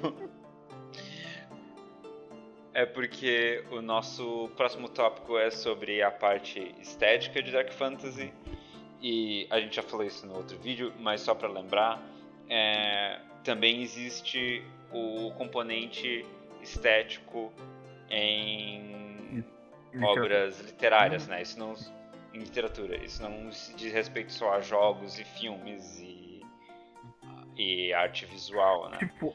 Tudo que conota é, uma ambientação uhum. mais uhum. plástica, né? Que fala sobre a aparência das uhum. coisas uhum. reflete como uma característica. O texto descritivo. É, Exato, o texto ah, descritivo. É, aqui é uma parte que eu acho que você poderia dar uma. Teve teoria de cores na faculdade? Fez design? Ah, tive. Faz tempo, mas eu tive. Eu posso falar um pouco bem. Uh -huh. Bem, Porque, tipo, teoria de cores é extremamente importante para explicar por que, que o gênero de Dark Fantasy usa tanto de cinza, preto e vermelho. Uhum. Uhum. Mas é. Uh, o, o preto é bem. É bem óbvio, né? É, quando, quando tu apaga todas as luzes, fica preto. então ele tem essa coisa da, da escuridão que remete a a, ao mistério, ao oculto, né? Aquilo do que você não vê, o soturno. Uhum. Né? Essa, é, esse, essa soma toda de tons dá o aspecto soturno da, uhum. da obra, né? E evoca o medo, a morte, etc. Uhum. Os tons, os tons de cinza e a baixa saturação de uhum. tudo é, é meio que uma continuação desse desse aspecto, assim, porque tipo a, a, alta saturação das cores e a grande variedade de cores tem muito tem muita relação com é, não necessariamente a felicidade e a alegria, mas com a euforia, uhum. né? E o, o, Dark Fantasy é tudo menos eufórico, uhum. normalmente. Uhum. Tanto que tipo em que momentos que o Dark Fantasy é eufórico, que é os momentos em que normalmente ele aumenta a saturação das coisas. Quando aparece muito Violência. Exatamente. Então, tipo, no Dark Fantasy você pode ver um personagem completamente eufórico, louco de raiva na uhum. batalha. E aí tu vai ver aquele vermelho bem ah, vivo. Cara, assim. é, é aquele painel ele... icônico do Guts com os olhos brancos gritando de raiva e coberto de sangue. Exato. E o vermelho, ele tem essa conotação bem. É, um, bem óbvia do sangue, né? Do sangue, da carne, das tripas. E, mas ele também tem a conotação da violência, do alerta uhum. e de uma certa forma do heroísmo uhum. também. Então, tipo, o vermelho dentro do, preto e dos cinzas, ele não só contribui para o tom é, opressivo da paleta de cores, hum. né? Mas um, ele, o fato dele ter essa saturação maior, ele é, ele, com, ele também simboliza de certa forma aquela pequena fagulha de esperança que ainda existe dentro do gênero Dark uhum. Fantasy. Uhum. Porque, no geral, nós, nós ainda temos protagonistas que tentam fazer o bem dentro daquele mundo horrível onde uhum. eles vivem. E, tipo... O que não significa, claro, que uma obra de Dark Fantasy não possa fugir dessas uhum. cores. É, é o que eu ia comentar agora. Tipo, é possível tu fazer uma obra com uma paleta de cores mais ampla, mas tu acaba sacrificando a atmosfera opressiva, sabe? E uhum. se o que tu quer é uma atmosfera opressiva, tu vai querer baixa saturação e muitos tons de cinza, sabe? Existem atores que conseguem subverter conceitos, por exemplo, eles podem fazer. Tipo, tem um filme. Eu, eu confesso que ainda não assisti o filme, então eu não sei se ele realmente conseguiu fazer isso é, com sucesso. Mas teve um filme de terror que saiu recentemente que ele se passa todo durante o dia numa vila de pessoas que parece ser super good vibes no início Midsommar. e aí depois. Midsommar. Então, tipo, ele subverte isso depois de um tempo. o terror de Midsommar ele muda o é, é um terror mais eufórico. Exato, mas ele muda o significado dessa claridade. Ela se torna Uhum. opressora. Então, tipo, ahn, às vezes tu consegue não sacrificar o tom e o tema Uhum. da obra, mas é muito mais difícil. Tipo, É, é algo que não é simples tu quer feito. uma excelente comparação, tipo, compara o primeiro Diablo com o Diablo 3. Uhum. Eu sei que já se tornou clichê reclamar que Diablo 3 parece desenho pra criança. Não, não parece desenho pra criança. É, nem um pouco. Mas o fato de que ele tem tantas mais cores e usa um estilo mais cartunesco de design de personagem, sabe? Muitos designs Uhum. tem uma influência muito grande ou de anime ou da estética do Warcraft. Ah, tem certos aspectos da estética do Diablo 3 que acabou meio que fundamentando as estéticas do Overwatch. Sabe, tem uns Aham. personagens que tu olha e fica tipo, oh, isso veio disso, sabe? Ah, e Uhum. por resultado, tipo, o primeiro Diablo é extremamente tenso. E o terceiro, realmente, não. Nem um pouco. Eu sei que já reclamei do Diablo Uhum. 3 no episódio anterior, mas, tipo, ah, aquele jogo foi, foi tão desapontador.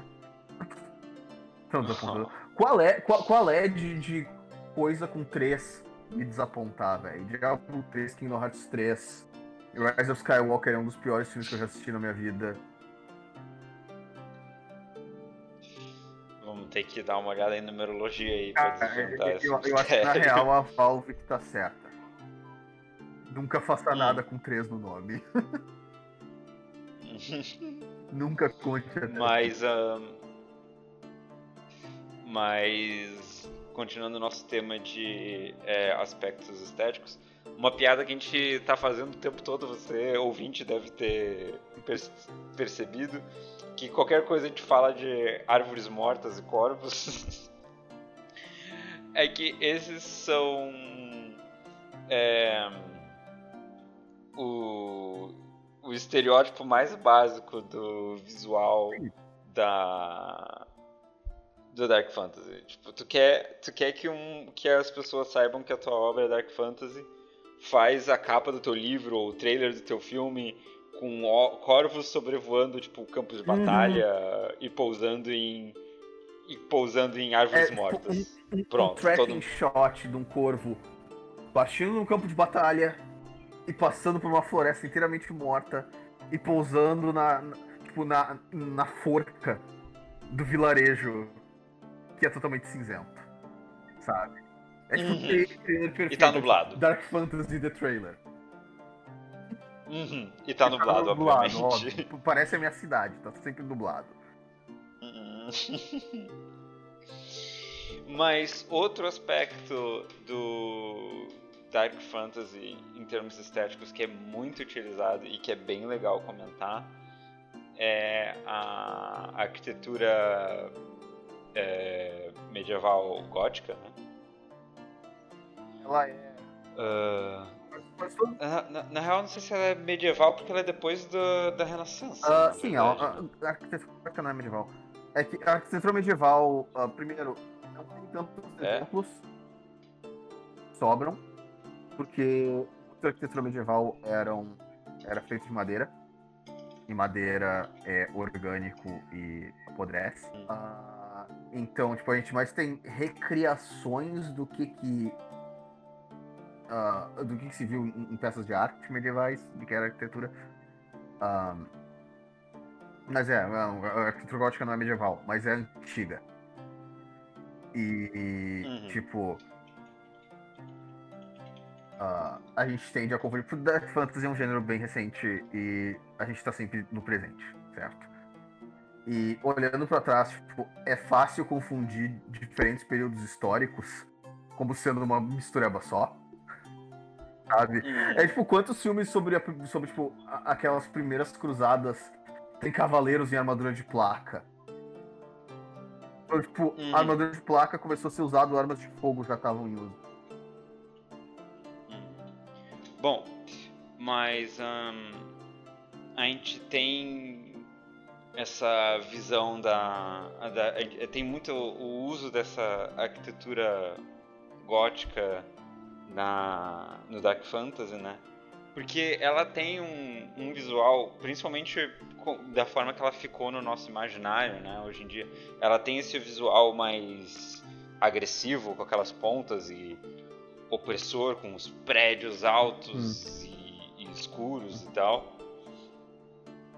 Uh, mas é interessante mencionar que, tipo, a ideia dela não foi é, sempre essa, uhum. né? Uhum. É, ela veio como ela veio como uma resposta ao estilo que estava sendo usado no, no Renascimento e foi foi realmente uh, financiada principalmente pela Igreja como uma forma da Igreja retomar o poder que ela estava per perdendo no, no Renascimento uhum. e ela tinha muito essa ideia de tipo transmitir a glória de Deus e tipo mostrar a força através dessa dessa glória, né? Uhum. Por isso que tem esses prédios gigantes e essas pontas que tentando, como se estivesse tentando tocar o céu. Porque, tipo, se fosse parar para pensar, sempre quando a gente tem uma grande evolução tecnológica na arquitetura, a gente constrói coisas maiores. Uhum. Isso é uma demonstração de poder. Uhum. é sempre, é sempre Weird assim. E, e isso okay. gerava. e, e isso que era a vibe da da arquitetura gótica. Inclusive, dentro das igrejas góticas, não era tipo. Ok, obviamente não era claro como o dia, né? Era um, um ambiente escuro porque as igrejas sempre foram um ambiente um pouco mais escuro. Mas não é essa coisa que a gente tem no nosso imaginário, tipo, as paredes cinza, quase preto, com uma leve luzinha, tipo. Não, era tipo um ambiente mais dava bem aquela sensação do sagrado, do, do da grandiosidade e uma serenidade até. Hum, bem, a igreja é a casa de Deus, supostamente. Mas, uhum, mas um, eventualmente um, esse período, como todo período histórico, fica para trás, né? As estruturas, principalmente as igrejas, começam a ficar mais um, mal cuidadas, conforme a igreja perde poder.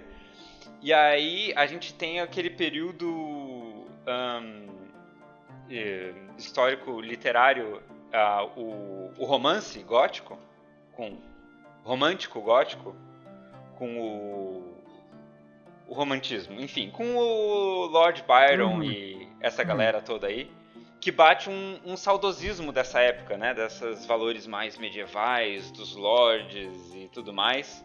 E aí ele olha para essas antigas estruturas e tá tudo decaído, esses valores não existem mais. Então, tipo, a partir daí ele cria esse. ele insere nesse saudosismo esse tom mais soturno, mais sombrio, uhum. mais pessimista.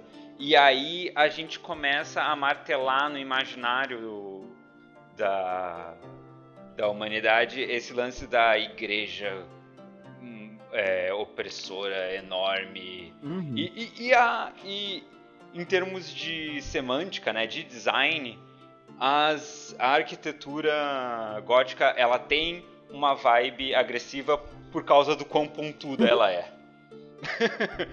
Parece que tu vai tocar naquela igreja e, e, e, vai, e vai se cortar, tá ligado? De tanta ponta Nunca, que tem. Nunca faço uma maquete e de uma a... igreja gótica.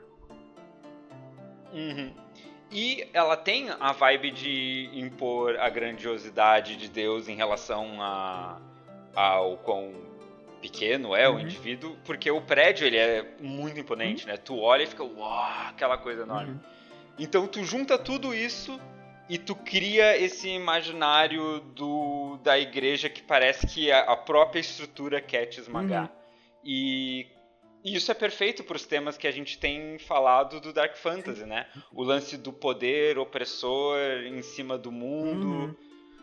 A, aí a forma como a própria estrutura engloba o protagonista uhum. e o espectador. E é aquilo. E é por isso que é um. E tu pega aquela arquitetura que é tão associada a igrejas e tu extrapola para outros locais. Sabe? Sim. Historicamente, para nós, As... Tipo, a arquitetura gótica é, é, algo de igreja. Mas quando tu tá criando um mundo. Uhum.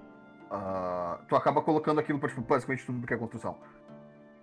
Sabe? Uhum. Tudo, tudo é, ela ficou famosa pra igreja.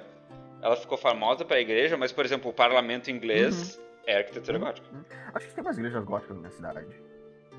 São muito bonitas, são uhum. muito bonitas as igrejas daqui. É, é, isso é uma coisa que é real. A arquitetura gótica é muito uhum, linda. Uhum. E pro, pra estética de Dark Fantasy, esse tipo de agressividade e opressão é quase que necessário. Porque o que tu quer numa uhum. obra é a harmonia entre o texto e, e o subtexto e, sabe, tu quer que tudo funcione como um todo, tu não quer que nada esteja distante. É aquilo que a gente já falou sobre tema quando o tema na conclusão é, é sabe, é contradito. E porque é a mesma uhum. coisa, se uma história tem uma vibe opressiva, ou uma vibe depressiva, ou sabe, uma vibe pra baixo, tu quer que tudo Sim. nela reflita isso, sabe? Inclusive a parte uhum. estética. Uh, por mais clichê que sejam corvos e árvores mortas, gêneros fantásticos são extremamente eurocêntricos. É muito importante lembrar disso. Sabe? Sim. E sim. corvos são. E, e, isso é uma coisa que tu não precisa nem se esforçar para perceber, né? Sim, sim, sim, sim. Uh, e corvos, para muitas culturas europeias, são pássaros com conotações negativas. De fato, eles são animais carniceiros, sim. eles comem cadáveres. Uh, tem algumas espécies uhum. extremamente inteligentes e conseguem até mesmo imitar a fala humana. Uh, uhum. Nossa, isso é muito. Isso é muito eles uh, fazem funerais pros seus quando morrem. Sabe? Os corvos eles, uhum. tipo, meio que prestam homenagem pro morto. E eles podem, inclusive, fazer isso para pessoas e outros animais com quem eles tenham formado um vínculo. Sabe? Uhum. E religiosamente, dentro do paganismo europeu, corvos são associados com divindades uh, extremamente sinistras. Eles são símbolo de Odin, uhum. Que, como eu já falo no episódio anterior, deus da fúria, uh, sabe? É, é, ele quem escolhe os mortos dignos. Uh, e como o, os nórdicos usavam os corvos muito como um símbolo, porque Odin hum. também era, é, é um deus muito sábio, uh, Hugin e Munin eram seus dois corvos e eles representavam a intelectualidade de Odin, enquanto que Frek e Geri, os lobos dele, representavam a ferocidade. Mas quando tu vê uma Sim. frota de navios com corvos nos escudos, vindo para queimar uhum. todo o teu país, tu meio que passa a, a, a, associar aquela imagem com algo muito mais sinistro, sabe? Sim, com certeza. Uhum. Espe especificamente na religião irlandesa, uh, existe a entidade da, que, que se chama Morrigan, ou Babd, ou. Não lembro qual é o outro nome dela. Merda. Mas hum. ela é tipo. Merda? Um nome estranho pra uma divindade. Morrigan, ela era uma divindade associada à violência e sexo. E uhum. ela era extremamente associada a corvos. Ela se transformava em corvos, ela manipulava corvos, ela usava corvos como mensageiros. E ela é considerada uhum. uma das uhum. deusas mais sinistras da, da mitologia irlandesa. Ela que matou Kulan, que era tipo um herói imortal da Irlanda. E ela uhum. conseguiu matar cara... o cara, que era imortal. Quer dizer que os irlandeses então curtem uns BDSM, porque, porra, a mesma deusa do, do sexo é a deusa da Cara, violência. Cara, isso é extremamente comum em culturas não helenísticas. Aham. Uhum. Sabe? Quando tu olha pra figuras como Ishtar e Astarte na Mesopotâmia, também eram deusas de violência e sexo. Uh, uhum. Quando tu chega nas culturas helenísticas, os gregos e os romanos, que infelizmente formam muito da, da cultura que nós consideramos ocidental até hoje, eram estupidamente misóginos. Do tipo. Uhum. Em, acho que era em Atenas que mulher nem era, nem era considerada como sendo gente. Ela era propriedade do marido, uhum. sabe? Em Roma não era muito melhor. Em Esparta, as mulheres eram mais respeitadas porque os espartanos eles curtiam muito eugenia, sabe? Muito, muito, muito Uhum. mesmo. Os espartanos eram basicamente nazistas da era do bronze. Ah, E Aham. não é grande surpresa que, tipo, movimentos violentos de extrema-direita ah, gostem tanto dos espartanos como um ícone. Ah, mas é, as culturas helenísticas é que separaram esses aspectos violentos da mulher. Os romanos ainda mais, porque tipo, Atena ainda era a deusa da guerra, mas era guerra estratégica, ela não era tipo aquela coisa suja como Ares. Era tipo, extremamente Uhum. Ares estava sempre putaço o tempo todo, enquanto que Atena lidava com a guerra de forma mais estratégica, mais intelectual. E os romanos se retiraram até isso. Minerva, que é a versão romana de Atena, não tem nada a ver com guerra. Enquanto que Marte, Aham. que é o- o- a contraparte romana de Ares, é muito mais competente do que Ares era para os gregos. Que Ares era meio que uma piada Uhum. sabe? Ele era um, um baita, um troglodita. Então, sim, é, Sim. isso, tipo, deusas serem associadas a, violência, violência e sexo é muito comum. Muito, muito comum. Uhum. E é um padrão.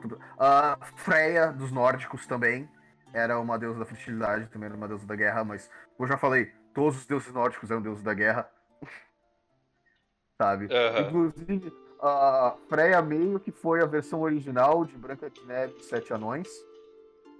Nunca leia a versão nórdica para os seus Que? filhos.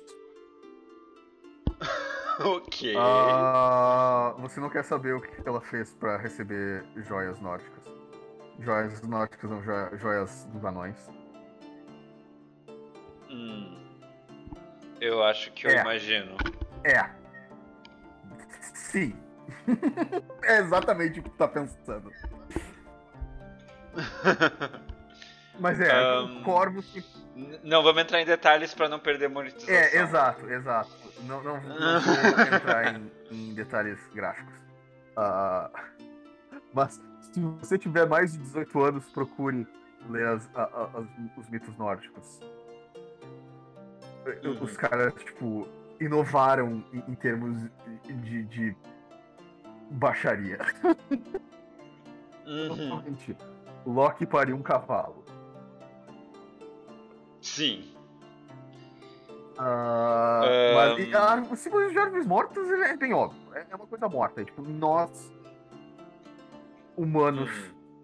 ah, nosso cérebro é programado para evitar coisas que nos lembrem da morte. Sabe? Porque Uhum. muitas coisas mortas muitas vezes acumulam doença, sabe? Começa a acumular vermes, bactérias e, e- e o caralho a quatro. Sim. E Sim. isso causa uma série de, de- de infecções nos vivos. Ah, sem contar que, assim E como a arquitetura gótica, árvores mortas tendem a ser bem pontudas. E Uhum. coisas com pontas tendem a assustar o o nosso cérebro de homem das cavernas, sabe? Que, que ainda Sim, entende sim. que, que a gente tá no meio da selva sendo perseguido por um tigre de dente de sabre. Sim, e tem uma outra coisa também. Plantas, ahn, principalmente árvores grandes, elas são um grande símbolo, tipo, da da exuberância Uhum. da natureza e da vida não só como uma coisa tipo ah eu estou vivo você está vivo. Não mas como uma tipo uma força presente inerente e imutável do mundo. Porque uma árvore grande ela vive por Muito tempo. muito tempo. Ela ela vira parte da Da paisagem. para várias É, gerações. gerações gerações se criam com aquela mesma, aquela mesma figura. Exa- É Exato. Então quando tu vê uma árvore grande morta, Hum. é tipo é essa força de pura vida e exuberância, só que Uhum. destruída, Hum. morta e completamente desprovida do seu significado, né? Então ela tem es- esse Uhum. impacto também. Especialmente, tipo, uma outra imagem muito comum é a árvore morta com ah, forcas. Entendendo? Sim. Porque também, tipo, Uhum. e, e corvos dos galhos. que é, tipo, É. Aí é, tipo- encapsula tudo isso que a gente falou. Porque em Dark Fantasy é muito comum. ah, Dark Fantasy lida muito com sistemas. Sabe? Uhum. é o gênero fantástico que mais lida com sistemas de opressão, sabe? Sim. Violência tende a sempre sabe, a violência, ela não ocorre porque uh, tem uma raça que é inerentemente maligna porque foi criada por um deus mau, sabe? Uh, muitas vezes uh, a violência está ocorrendo por causa das condições soci sociais daquelas pessoas. se tem um gênero de fantasia no qual uhum. os bandidos genéricos podem não ser bandidos genéricos, inclusive podem ser os protagonistas da história, é exatamente Dark Fantasy. Porque tu vai explorar por que, tipo que, o que, que leva as pessoas a uma vida de crime vivendo fora da sociedade da época. Uhum. E, e até mesmo quando, tipo, tem é, esse elemento de, tipo, ah, uma, a humanidade está sendo atacada por uma uhum. raça maligna, que é maligna porque foi criada por um deus uhum. do mal. Cara, é é praticamente regra. Vai ter várias cenas mostrando como, tipo, ou oh, na verdade os ser humano, seres humanos podem ser uhum. tão ruins quanto os próprios uhum. monstros, tá ligado? Uhum. É, é, sempre assim. É, é, é, não vamos nem entrar no, no famoso dilema do orc.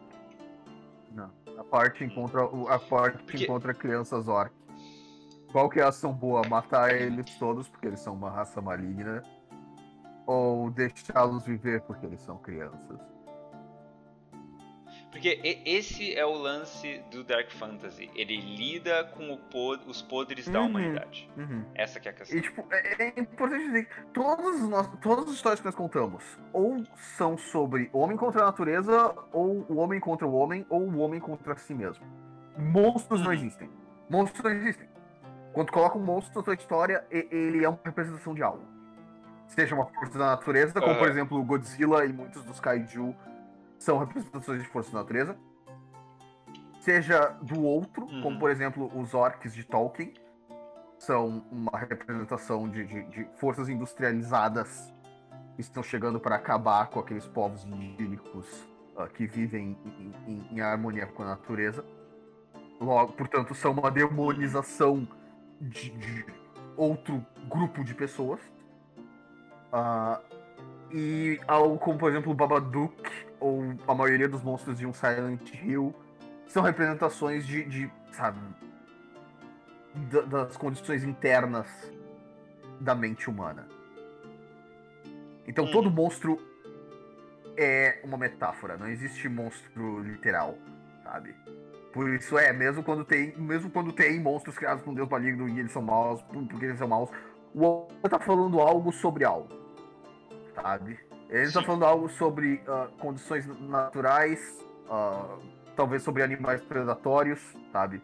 Como há, certos animais que, tipo, caçam e matam, e essa é a natureza deles. Ou ele está demonizando um, um, outro grupo, o que acontece muito no gênero, porque, tipo, cara, velho, tem, tem gente racista pra caralho dentro de grupos de fandom de fantasia. Eu acho importante uhum. uh, sempre lembrar disso. Porque, sim, é um gênero que acaba apelando muito a, a ideais fascistas daquele passado idealizado ao qual nós temos que retornar e nós podemos retornar esse passado idealizado após exterminar os indesejáveis da sociedade, sabe? Uhum. Uh, não é à toa, tipo, Tolkien lutou na Segunda Guerra Mundial e claramente via a Alemanha nazista como sendo uma ameaça. Uh, não, não, ele lutou na Primeira Guerra Mundial desculpa. Ele lutou na Primeira Guerra Mundial. Mas, Sim. E os filhos é, dele. Eu, eu é, os filhos dele lutaram na Segunda Guerra. Uh, mas eles eram altamente industrializados, sabe? Uh, inclusive, tipo, em uma das versões. Uh, um dos protótipos de Senhor dos Anéis, se eu não me engano, os orcs iam, tinham tanques de guerra atrás dos campos de Pelennor. Sabe? Aham. e ainda assim, tem muito neonazista que lê Senhor dos Anéis vê os orcs como sendo uh, os negros, normalmente, ou, ou e, e, tipo, os Nazgûl como sendo os judeus ou qualquer coisa assim. Uh, e, e veem uhum. a si mesmos como sendo os elfos, são aquela raça superior. Uhum. Infelizmente, Master não Race. importa o que, que tu faça, sempre haverá um apelo ali. Sabe? Sempre haverá um apelo ali. Tem uma. Pra, pra gente. Tem uma entrevista, eu acho, que que tu falou, que eu não sei se era próprio Tolkien ou de um dos filhos é, dele. É, que... é, a do, da raça mestra que ele trola os caras? É, é, é, foi, foi o próprio Tolkien. No qual uh, um. Acho que era um radialista uh, simpatizante da causa nazista, uh, tava tentando, uhum. tipo, fazer com que ele falasse que apoiava. E aí ele uhum. acabou falando que não, os anões que são o povo, sabe, talvez o, o mais valoroso da Terra-média foi altamente inspirado pelos judeus, esse povo tão uh, tão digno e, e, tal, tal, tal. E, e, o cara ficou tipo, puta que pariu, o que que eu fiz? Muito bom. Congratulations, you played yourself. Ah, Tolkien. Amamos uh -huh. Tolkien. Uh, ao, ao, contrário de uh, certas autoras britânicas, uh, Tolkien não tem um Twitter. é. Não vou dizer que Tolkien tá não, pensa, não, pensava tal coisa ou tal outra coisa, mas Tolkien não tinha um Twitter. É, pois é. Não tem aquele ditado não conheça seus heróis. É, é tipo, não leia o Twitter dos seus heróis. Twitter dos seus Cara, talvez a gente já falou para as pessoas seguirem no Twitter, porra. Ah, mas eu não tô querendo ser ícone ah, pra não, ninguém, cara. Não ser os seus problemáticos favoritos. E isso acaba com qualquer discussão. Isso, os problemáticos é, Exato. É, se, a gente Amei. falar alguma cagada, deu problemático favorito deu. Uh, mas, já que a gente falou dos corvos, eu gostaria de apresentar uma alternativa a corvos. Ah, sim, que já conecta com o nosso último uhum. tema também. Uh, corvos como um símbolo de, de morte não é algo universal.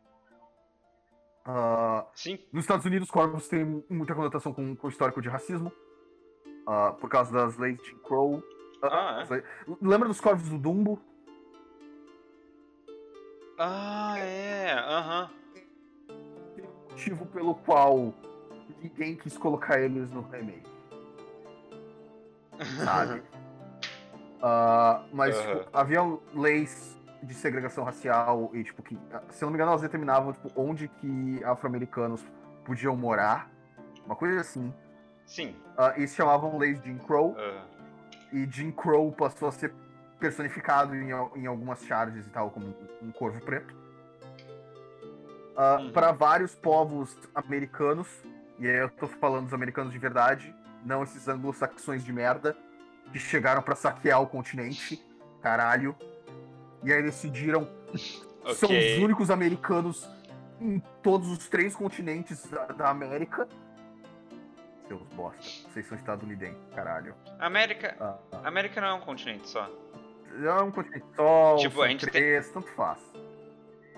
Até onde eu saiba, a gente tem as uhum. denominações América do Norte, América do Sul e América Central em termos de regiões uhum. da América, mas a América é um Por que jeito? Só. Eu me irrito de que os americanos gostam de ser chamados de americanos. São estadunidenses. Porra. Sim. Uh, Sim, é, normalmente eu quando eu falo americanos, eu tô me referindo a nativo-americanos, índios, primeiras nações, como que, é que eles preferiam ser chamados naquela região onde eles moram. Uh, mas, para uhum. alguns povos americanos, tipo, uh, se eu não me engano, o, o corvo foi originalmente o animal que trouxe o sol pro mundo em algumas dessas culturas. Olha só. Sabe? Então o corvo não é universalmente um símbolo. E óbvio, culturas que não têm contato com, com a porra desse pássaro não tem simbolismo uhum. pra essa uhum. porra desse pássaro, caralho. Simples. Culturas da América do Sul, por exemplo. Sim, sim, sim. Culturas da América do Sul. Eu não sei se existem corvos na Ásia também. Uh, putz, acho que tem. É que é importante lembrar que tipo, mas, existem várias espécies de Mas provavelmente se existe. É, e tipo, também se existe na Ásia, provavelmente não existe na Ásia toda, sim, né? Como sim, sim. A Ásia também a Ásia é, é um continente gigantesco, culturalmente diverso. Uhum. Tipo, dentro de cada país existem incontáveis culturas, etc, etc. Não dá pra ficar generalizando. Uh, mas como uhum. uma alternativa ao, ao corvo como símbolo de morte, e algo que não é tão óbvio como o abutre ou o urubu. Uh, corujas uhum. são símbolo de morte em muitas culturas. Uh, para os astecas, o deus do, do, do, submundo, o deus dos mortos, tomava a forma de uma coruja. Para as culturas americanas, uhum. vem a coruja como um. um uh, putz, bad omen. Como é que é? Um mau agouro. Uhum. Uh, porque corujas também comem carne Inclusive, uh, naquelas culturas da linguagem algonquiana, acho que é. Aquelas culturas ali da, da costa leste do Canadá. Como, por exemplo, os Cree. Aham. Que são, uh, acho que talvez a tribo mais famosa. O, o povo mais famoso da, da, dessas linguagens. O, o Endigo, que é um uhum. monstro que é bem famoso e bem popular. E aparece direto, tipo, em, em filmes, em, em, jogos e tal. Uh, o único animal que é associado ao Wendigo, nessas culturas que criaram a porra do mito, é a coruja. Porque a coruja também é um animal que come, sabe, também é algo que come os mortos. Assim, o Wendigo é um espírito canibal que come o, o, cadáveres humanos. Assim como a coruja também come carniça. Uhum. Isso é muito interessante porque em, na, na, maior parte dos lugares que eu vi representações do Wendigo, ele tem tipo aspectos de Aí é tá, isso foi um branquelo de merda não fez a pesquisa dele direito. Então de mim que sou um branquelo de merda, mas eu faço a minha pesquisa direito, caralho. Mas, tipo, o cara simplesmente ele viu o nome Wendigo, achou o nome legal e criou um monstro aleatório que não tinha nada a ver. Uh, uhum. E esse monstro tinha aspectos de alce. O que, pra ser sincero, é um design muito da hora. Integrar aspectos de alce. É, é irado pra caralho. É algo que seja talvez mais mitologicamente conveniente, e portanto tem um simbolismo mais, mais profundo. Uh, talvez crie um monstro com aspectos de Alce em algo relacionado com mitologia da. Putz, como é que é o nome daquela região? Gália. O que hoje em dia é França. Uhum. Porque eles tinham um deus, uh, os celtas uhum. daquela região tinham, uh, louvavam um deus chamado Kernunos, que era conhecido como o deus dos chifres. E ele tinha uma cabeça de alce sim, com, sim. uma puta de uma galhada. É importante lembrar que, tipo, chifre só quer dizer corno pra gente, basicamente. Sabe, uhum. chifre não quer dizer uh, que tu foi traído pelo teu companheiro ou pela tua companheira para esses povos. Uhum. Uh, Sim.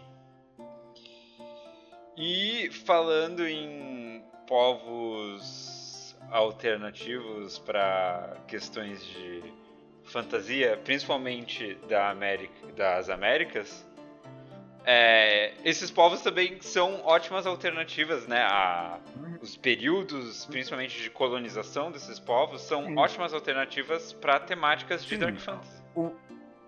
A colonização da América como um todo é uma atrocidade sabe? Uhum. Os horrores que foram infligidos aos, tanto aos povos da, da, das Américas, povos nativos da, das Américas, quanto aos povos africanos que foram sequestrados e arrastados através do mar para serem escravos aqui. É tipo, porra, uhum. velho, os números são tocantes. Foram séculos Sim. dessa merda. Nossa, e eu já vi gente dizendo que, tipo, ah, uh, os povos nativos da América praticavam sacrifício e canibalismo.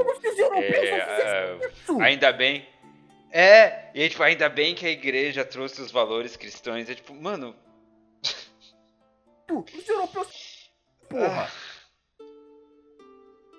Picotou tudo, tudo, tudo que Óbvio que picotou tudo que eu falei. Eu comecei a falar com a minha voz mais estridente. Pau no cu de todo mundo, os uhum. europeus também faziam isso.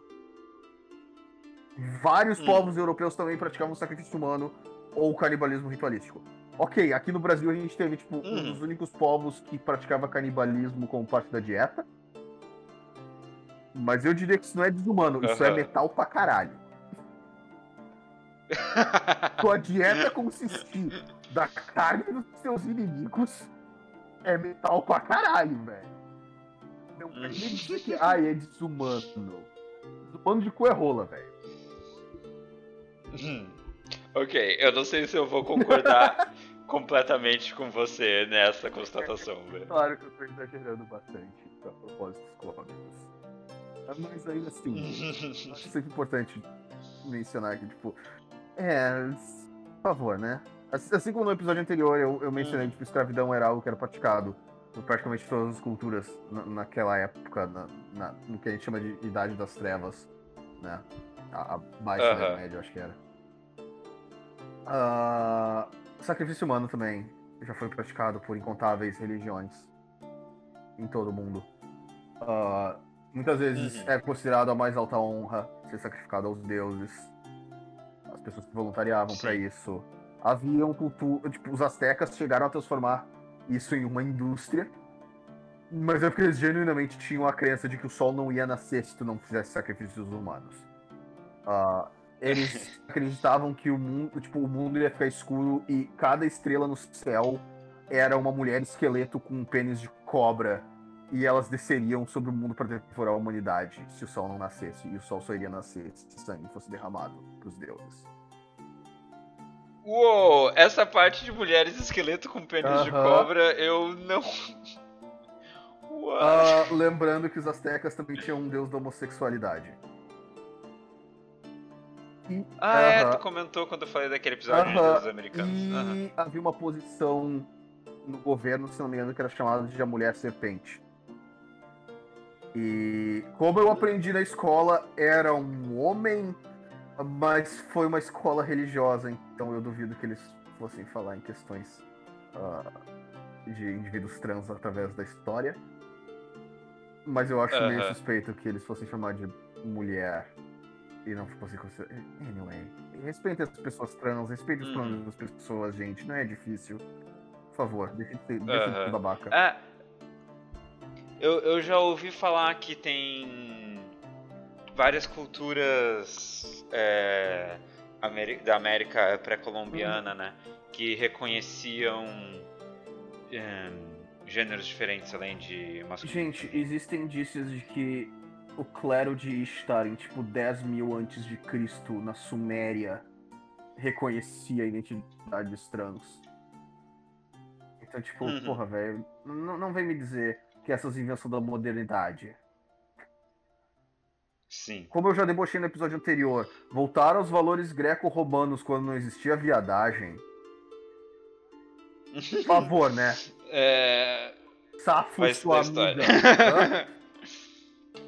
Vai estudar é, história. É, é, tipo... Que é exatamente o que gostam de é, falar. O problema né? é que a... Pô, essa é uma luta dentro da área de história. Que, sim, há muitos historiadores que ocultam a história gay, sabe? E, hum. Tem um motivo pelo qual Safo e sua amiga, Safo and her friend, é um subreddit dedicado a zoar de quem não se ligou que alguém era gay. Sabe? Uhum. Porque, tipo, tem uma imagem famosa da poetisa Safo, que era uma poetisa dele de Lesbos, e escreveu vários poemas sobre uh, o amor dela de brigas de aranha, digamos assim. Uhum. E, tipo, não sei se são fotos dela ou, ou se são representações artísticas dela. Uh, em, em momentos íntimos com outra mulher. E, e aí tu vai ver a legenda, tipo, uh, Safo e sua amiga. Uhum. Velho, assim. Tu chupa o pau dos teus brother, bom pra ti, mas. Normalmente, quando tu está tendo esse tipo de intimidade com alguém, não é. Não, não é já, já, passou do, do, nível de amizade. Uhum. Sabe? tem que trazer um pouco de leveza quando a gente está falando de assuntos tão pesados quanto os horrores da colonização americana. Sabe? Ah, com certeza. Uh, e.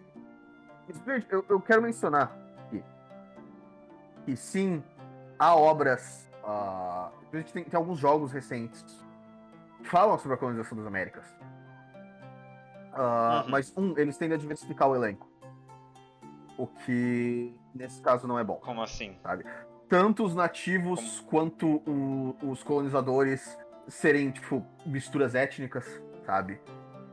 Tipo, tem gente ah, branca entre os nativos, tem negros entre os colonizadores. Quando colonização das Américas é um, um momento histórico que é bem preto e branco. Literalmente. sabe? E aí antes, sim, eu sei, os povos celtas, no caso, irlandeses e escoceses, né, como sendo brancos, branqueza é um construto extremamente idiota. Mas de qualquer jeito, eu sei, eu sei, gente. Eu sei que, que tipo, tinha gente branca que sofria racismo uhum. nessa época. Eu sei, caralho. Uh, e depois de assistir o Elon Musk no Saturday Night Live, eu agora acredito em racismo contra italianos. Porque, cara, a, a Grimes tentando imitar um sotaque italiano foi um crime de ódio. Hum. Pô, aquilo foi um crime de ódio. Puta que pariu.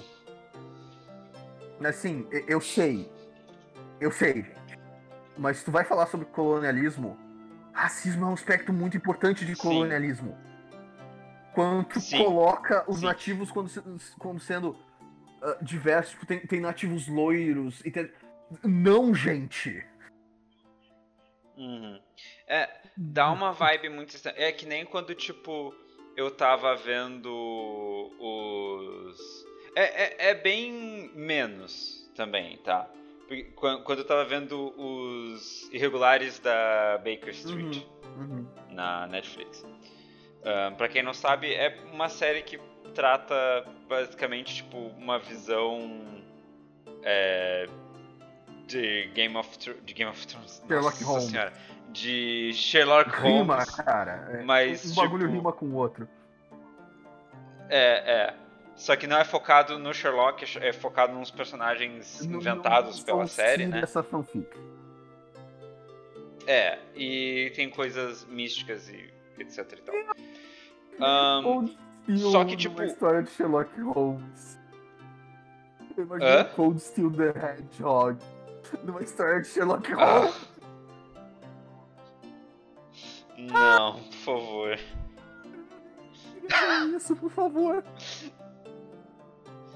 Tá. Mas enfim. ahn, e tipo.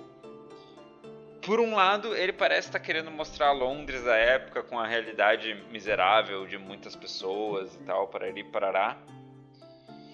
Só que por outro tem uma mistura racial no cast que não faz o Não menor sentido. E tipo, eu sei que é uma série fantástica com monstros e não sei o que, e não é o nosso mundo, até porque Sherlock Holmes nunca existiu, mas é estranho quando tu vê que a a série tá tentando dizer tipo, olha só que realidade horrível, e aí tipo ignora completamente uma parte muito horrível daquela realidade Sim, daquela tá, época. tá virando uma moda o que chamam de Colorblind History.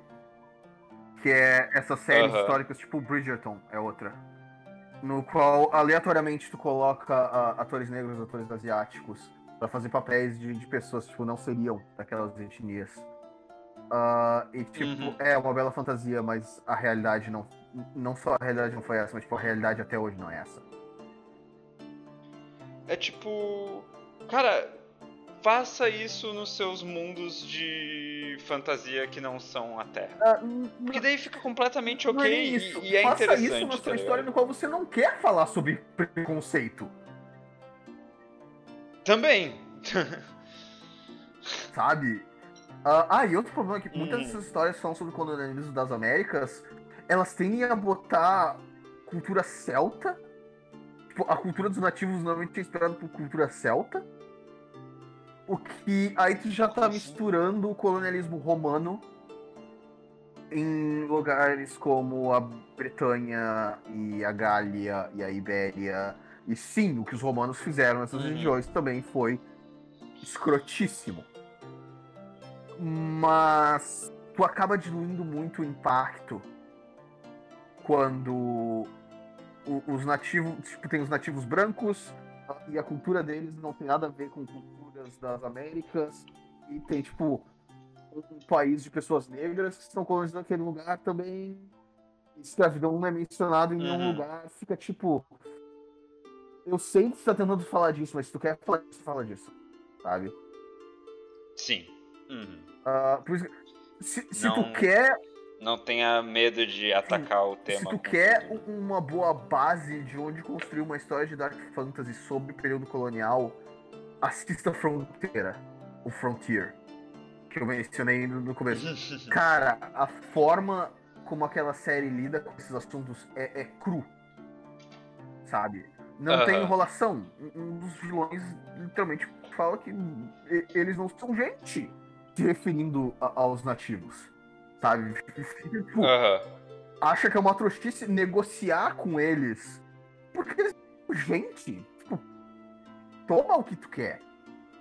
E é tipo, caralho. Sim. E de fato, esse era o pensamento das pessoas que estavam no controle da colonização. Novamente, não quer dizer que colonos individuais não possam ser boas pessoas. Muita gente migrou para as Américas por causa da pobreza da Europa. Sabe? Sim. Nossos ancestrais europeus provavelmente vieram por causa da pobreza na Europa, independente uhum. de qual onda de imigração eles vieram pro Brasil, sabe? Uhum. Sei, Mas a sei, questão é que aqui no, sistema... aqui no Brasil a gente tem muito hábito de querer dizer que é descendente de nobreza. Uhum. Não, gente, vocês eram descendentes de plebeus. Eu era descendente de plebeus. Todos uhum. nós éramos descendentes de plebeus. Parem com essa, com essa puxação de saco de, Você... de, de nobreza. Os franceses é que estavam certos. Você é descendente.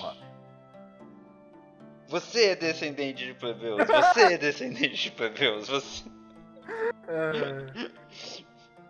mas, uh, mas é, a questão é que, tipo, o sistema uhum.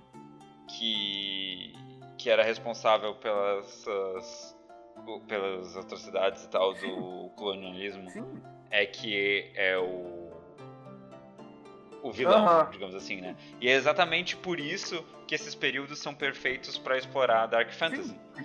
Porque Dark Fantasy adora lidar com a opressão sistêmica. O opressão sistêmica, o, a, o, quem possui e como o poder é utilizado uhum. também tá aí.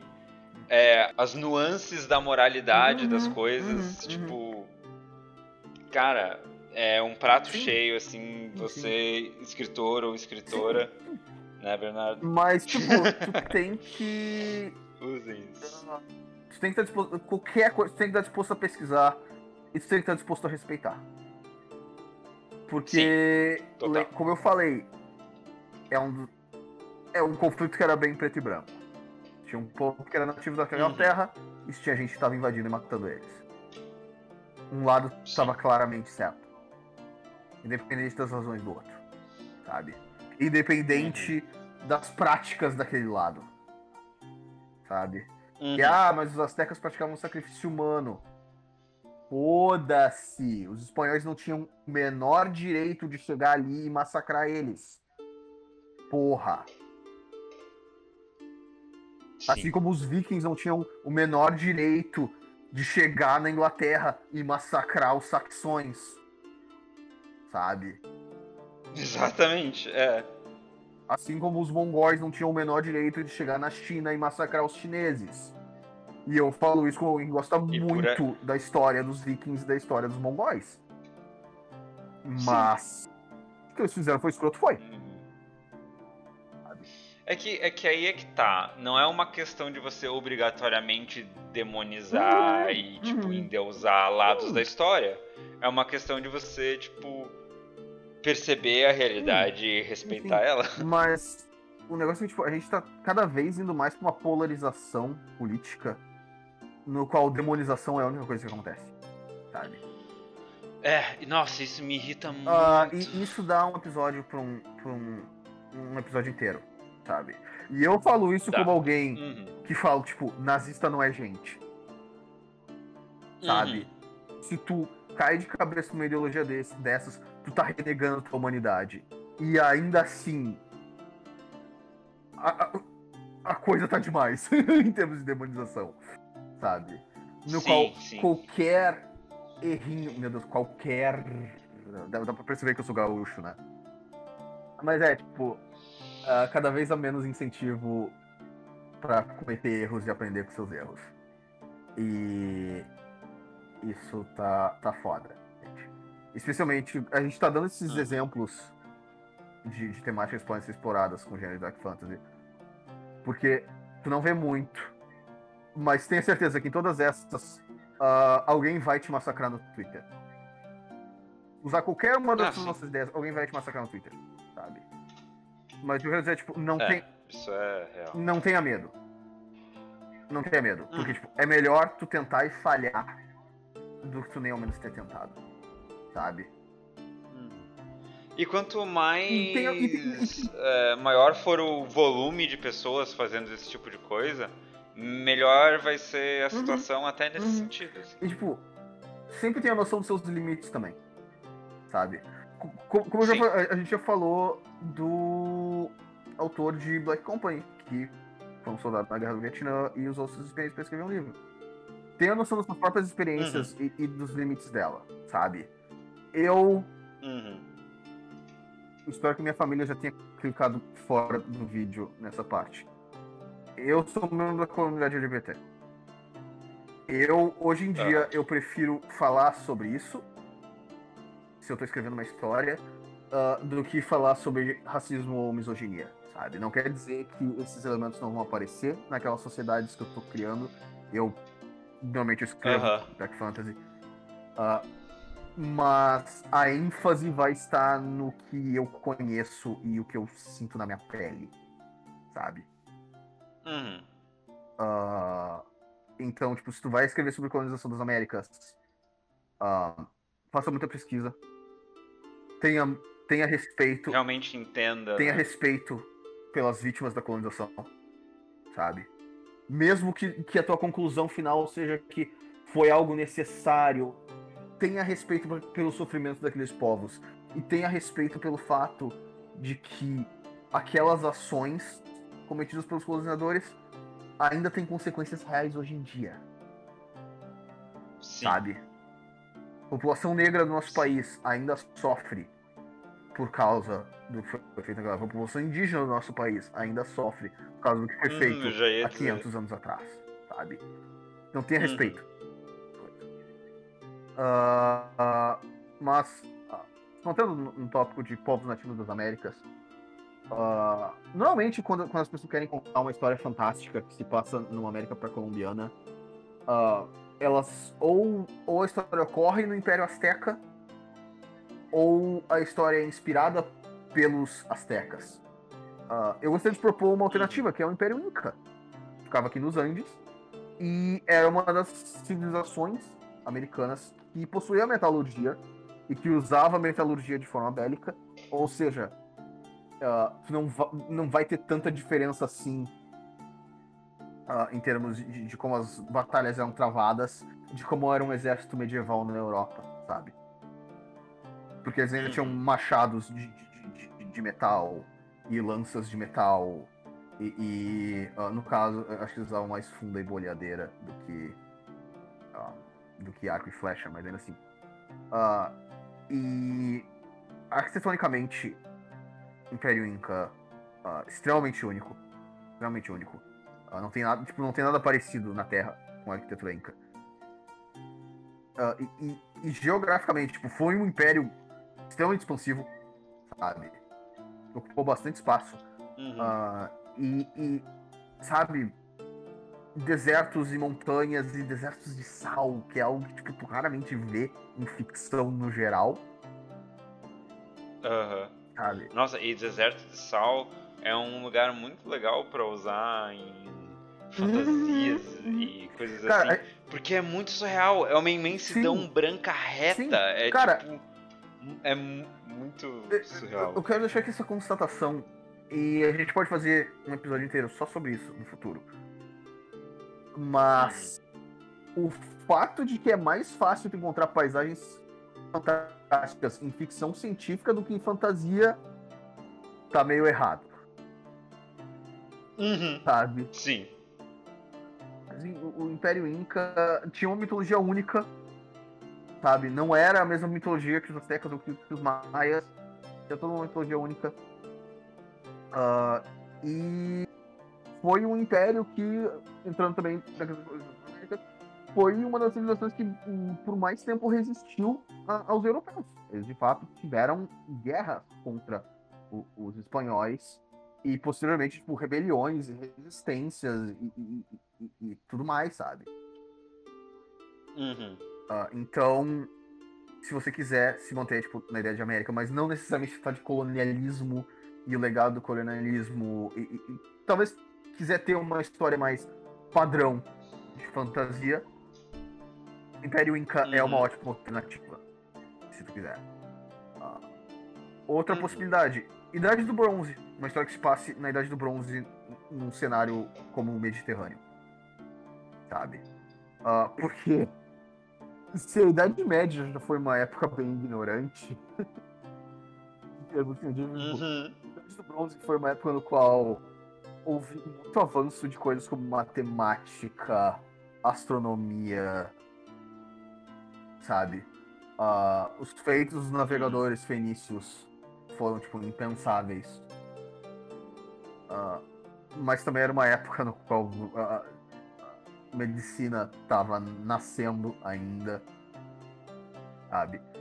Uh, e também, assim como o Império Inca, tem como ter uma história extremamente padronizada. Haviam reinos já na Idade do Bronze, sabe?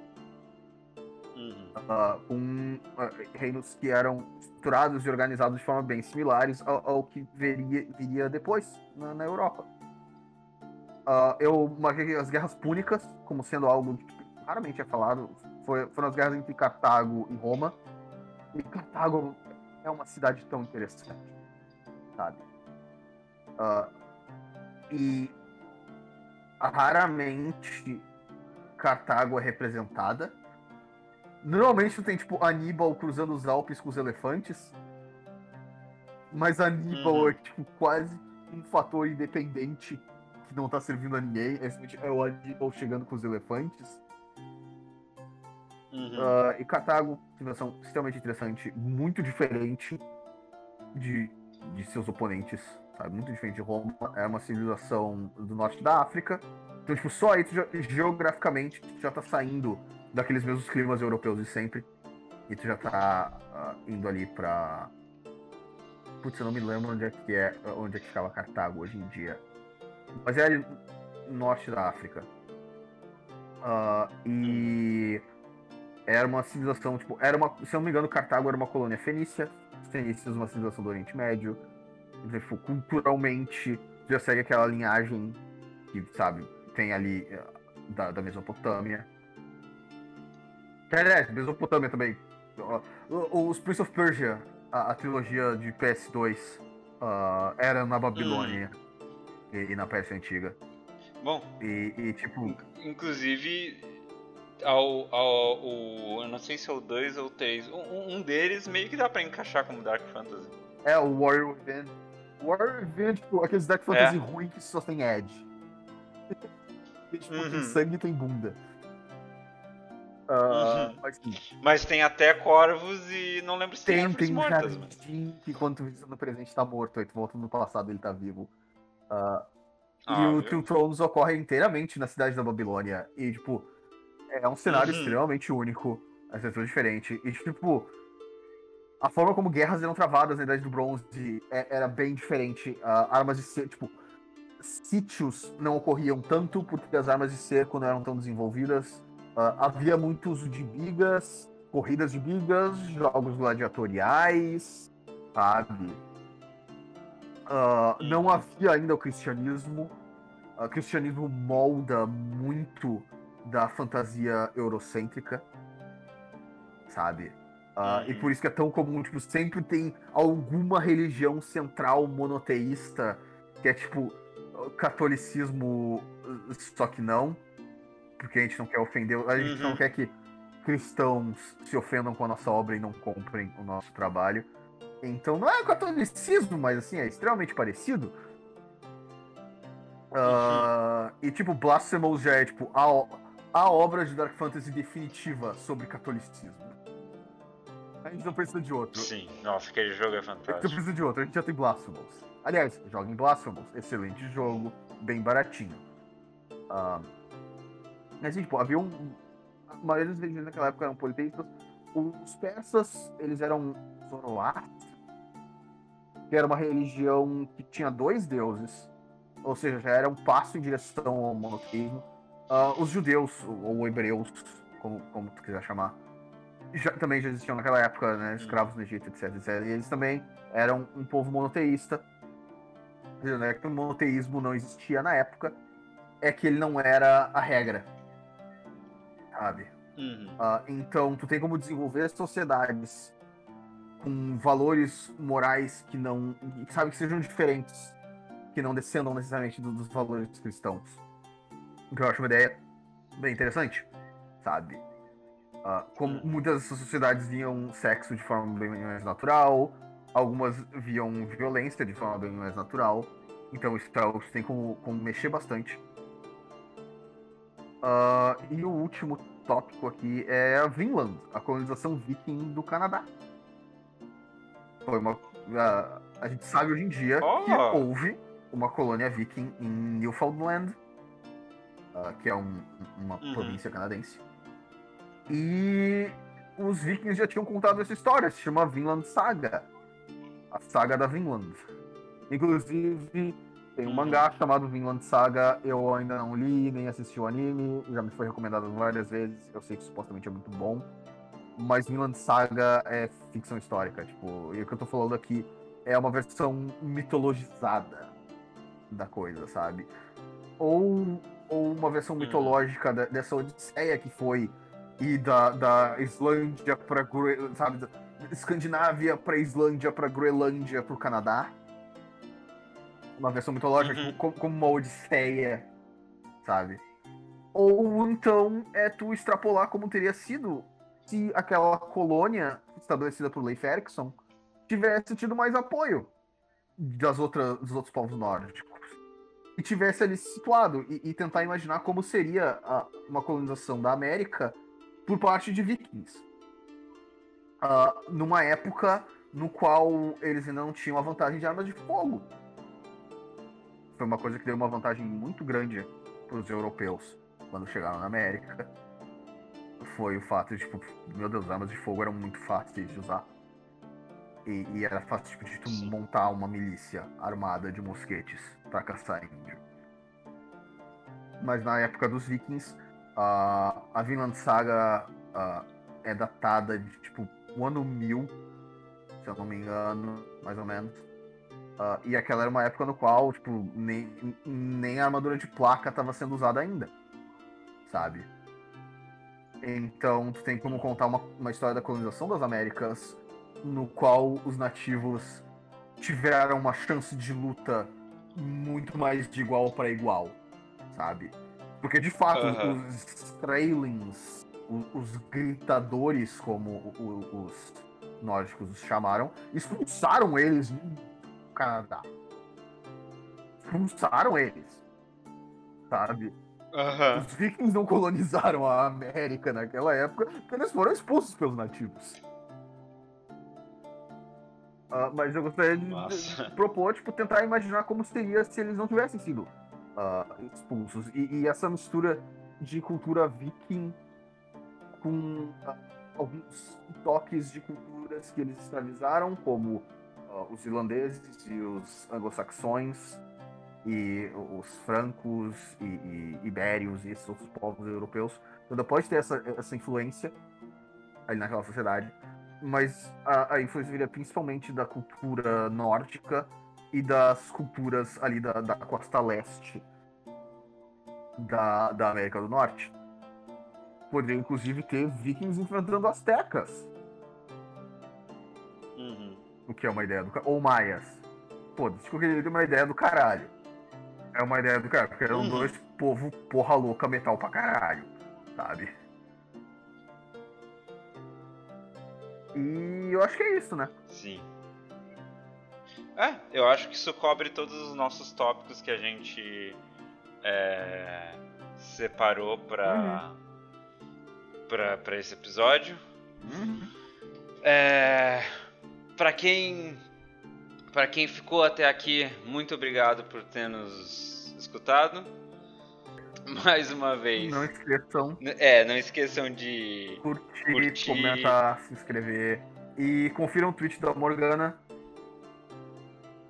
Aham. Vai estar ali no, no- no- vai estar aqui na descrição No e no comentário comentário pinado de- Deem uma conferida. as mídias sociais dela. Uma ótima artista. Ah, Eu não sei se ela tá com comissões Uhum. abertas agora. Mas, Não, não, mas não tá. a, a Mas hora ela que ela pode- abrir, ah, ajudem financeiramente. Por favor. Uhum. E. É... e é isso aí. Eu sou o Henrico, o Eiffel. Podem me chamar de Ico também. Bernardo Brião, podem me chamar de Bardo. E até um próximo episódio. Até mais.